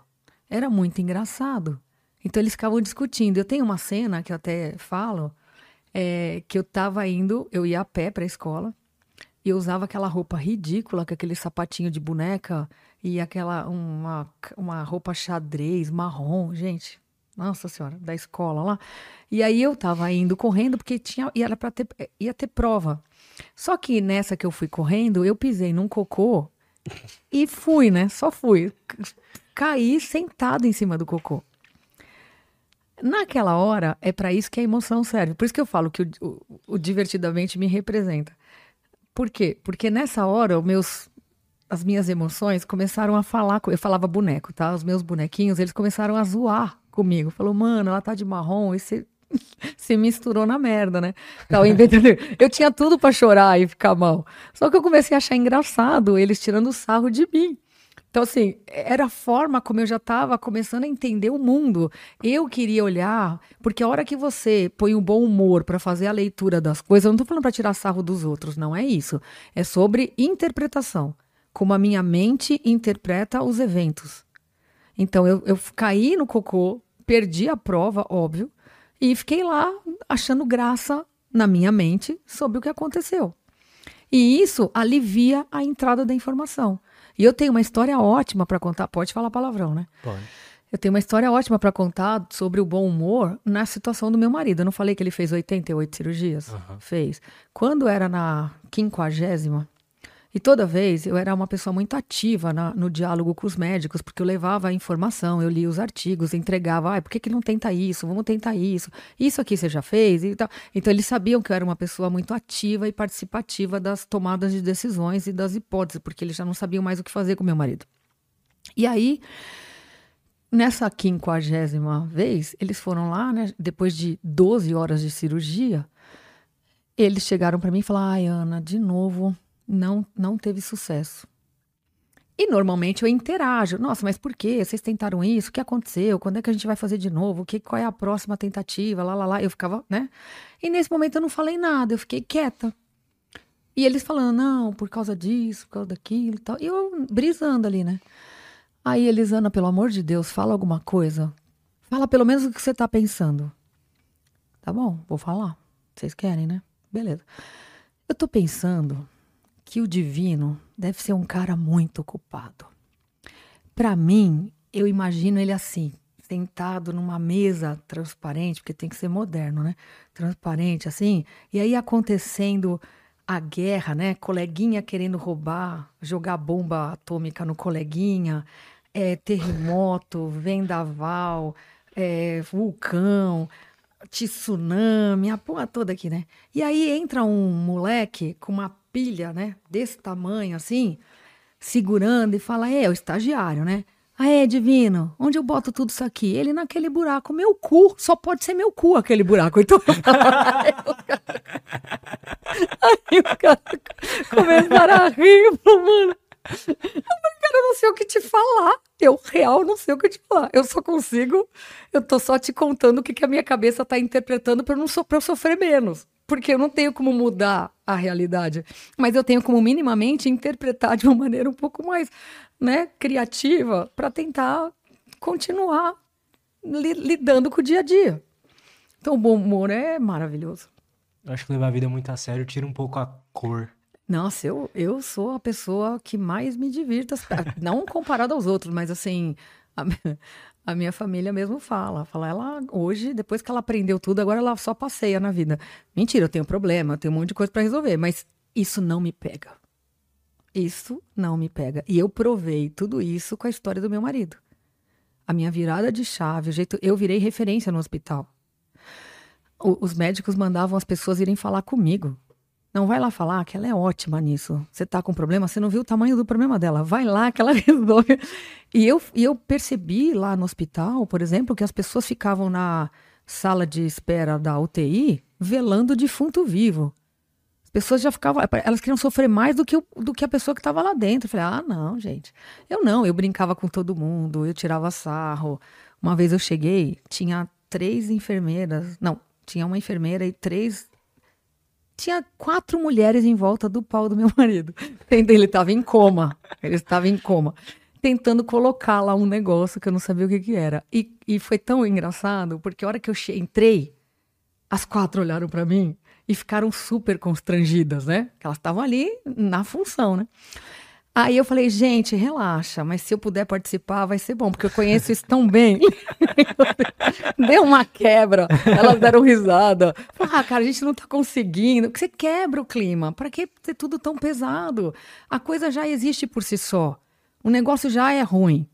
Viver essas situações já não, não é fácil. Agora, por que, que eu tenho que é, entrar no modo sacrifício? Meu sacrifício não vai, não vai salvar o outro. Entendeu? É, entendeu? Essa sou eu. Gostei. é, eu gosto também. Eu... Mais uma perguntinha aqui, pessoal. Café tá frio. é café gelado, é chique. É por isso que, ah, inclusive, gente, vou contar. Ele que desmarcou que ele ficou com diarreia, é por causa do café. é verdade. Olha lá, viu? Mas é verdade, eu acho. Ele tava tomando muito café semana passada. Tá vendo, gente? Um minuto de silêncio. Um minuto de silêncio. Que é muito boa. Aqui, essa aqui. Então, como ah, ele tá escolhendo. Aline Lopes mandou o seguinte. Então, Oi, como... Aline! Então, como Não. vencer o desejo? Então, é o quê? Como vencer ah. o desejo? Então, ela deu como exemplo desejo de comer chocolate, desejo de ficar na cama, desejo de fumar. Como vencer isso? Primeiro, Hoje, uma coisa que eu gosto muito, é, por exemplo, vamos pensar em doce. Se você ficar. Hum, pode falar outras ferramentas aqui? Tipo TikTok, Pode, pode foda-se, né? Então, assim, se você ficar lá no scroll do TikTok ali, ó, ficar girando, girando, girando, você começa a parar no que te interessa, né? O algoritmo é ótimo, ele vai te mandando um monte de coisa. E eu gosto muito de doce. É, e, e eu comecei a ver alternativas de comer o doce sem engordar. Veja, eu não, eu estou usando a minha capacidade de resolução de problema, que é a inteligência, para buscar uma solução que é consumir o doce sem açúcar. E aí começou a vir um monte de receita interessantíssima, que eu já fiz umas três e, e funcionou muito. Então, assim. Que é doce e saudável. Exato, exato. Você tem como fazer um brigadeiro fit que fica maravilhoso, inclusive, que vai te enganar, que vai enganar seu cérebro, porque ele vai ter o registro. A gente é muito visual. Então, a hora que eu ver ali o brigadeiro, a hora que eu colocar na boca, a minha experiência, ela vai ser do brigadeiro. Pode ser que o gosto mude, mas não muda tanto, porque ele é, o cérebro ele ele ele ele encaixa muito nas coisas que ele conhece para ele, por que, que a gente se incomoda com aquele moço, não sei se pode falar, o tal do Cerveró, que o olho dele é aqui, coitado, que ele tem um... É um, é um político. Ele tem uma... uma um, esqueci como é que fala, mas ele tem um, um, o rosto um pouco deformado por alguma situação que ele não pode arrumar, porque pode ser que ele fique cego, alguma coisa assim. Cara, dá uma vontade de arrumar o olho dele. Claro que não é. Se você estiver vendo, desculpa, mas é, não é nada contra. Só estou te explicando que o nosso cérebro ele tende a querer achar, a, a fazer a, a, simetria. Você pode ver por Fibonacci. Fibonacci, é, sabe que é Fibonacci? Sim. Então, Fibonacci, ele já dizia a, a, a simetria das coisas, como que o mundo é. Então, a gente tende a querer, e junto desse negócio, tem as nossas percepções, as nossas sensações, a nossa memória visual, a nossa memória gustativa, olfativa, entendeu? Então, a hora que eu pego, que eu consigo fazer um brigadeiro, que eu passo ele no, no chocolate granulado e que eu coloco ele, que eu olho ele e falo, cara, é brigadeiro. É brigadeiro. Então, assim, ah, não vai ser 100% igual, mas daí? Você vai todo lugar que você come o brigadeiro e ele tem o mesmo sabor? Não. Tem gente que põe creme de leite, tem gente que não põe. Total. Então, assim, é a mesma coisa. Então, você consegue, hoje, com toda a informação que a gente tem, ir lidando com essas coisas de uma forma que não te gere prejuízo e que você não precise ficar com abstinência 100%, entendeu? Outra coisa, chocolate meio amargo, o cérebro ama. Ele tem lá, esqueci o nome, é pectina, eu acho. Eu não lembro a substância que ele tem, mas que para o cérebro é maravilhoso. É um dos melhores alimentos. Mas não é para comer a barra toda. É come, come um quadradinho, dois, e uma vez por dia tá tudo certo. Eu, eu, eu não sei se você percebe isso também, mas tem uma. Dá pra sentir muito prazer. Assim, claro que não no nível de comer um brigadeiro, mas dá pra sentir muito prazer pegando um, um, pedacinho da barra de. Pode ser até 100%, que é horrível. Mas você bota uma gotinha de mel ali, bota um pouquinho de mel e é muito prazeroso ainda. Ah sabe? lá, tá vendo? E é saudável. E, pois é, então, cada um vai. Mas tem que, tem que buscar alternativas. Sim. Por isso que eu te falo, a- a- continua a mesma coisa. É equilíbrio. É equilíbrio. Mas dá. Só que sempre tem que respeitar muito o desejo, porque ele é sorrateiro, ele só quer realizar e ele vai te convencer de qualquer jeito a consumir. Por isso que eu falo, se conhecer é nesse sentido, ter a informação, saber o que, que eu tenho que cuidar, vai te ajudar a organizar o rolê, né, gente? Porque temos livre-arbítrio, sim. Aproveitar pra falar isso 20 vezes. Ana, como é que as pessoas podem fazer pra acompanhar o seu trabalho? Você falou que não gosta muito de produzir conteúdo. Não é isso. Olha que. Ah, eu vou bater. Agora eu vou bater. Ô, desliga a câmera. É, eu entendi errado. Não é isso. Eu tenho bastante é, Você tem bastante conteúdo. conteúdo. Eu já vi. É. Já? Sim. Você deu like? Se inscreveu no canal? Não. então, é, é que é, eu tenho que or- organizar melhor. Eu tenho muito conteúdo já, tenho no YouTube, tenho na, na- no Instagram, tenho conteúdo de zoeira. tenho muito conteúdo de zoeira. Você Quando- produz diariamente ou não? Não, começa? então, esse é o ponto. Eu não, não consigo esse tempo. Eu trabalho de domingo a domingo. Eu gosto muito do que eu faço e você sabe que eu sou head da Los Grandes de Sim. Mental Health. Eu tenho muita demanda, que eu tenho três times, quatro, não lembro mais. E o que, que você faz lá Eu cuido da cabecinha deles, né?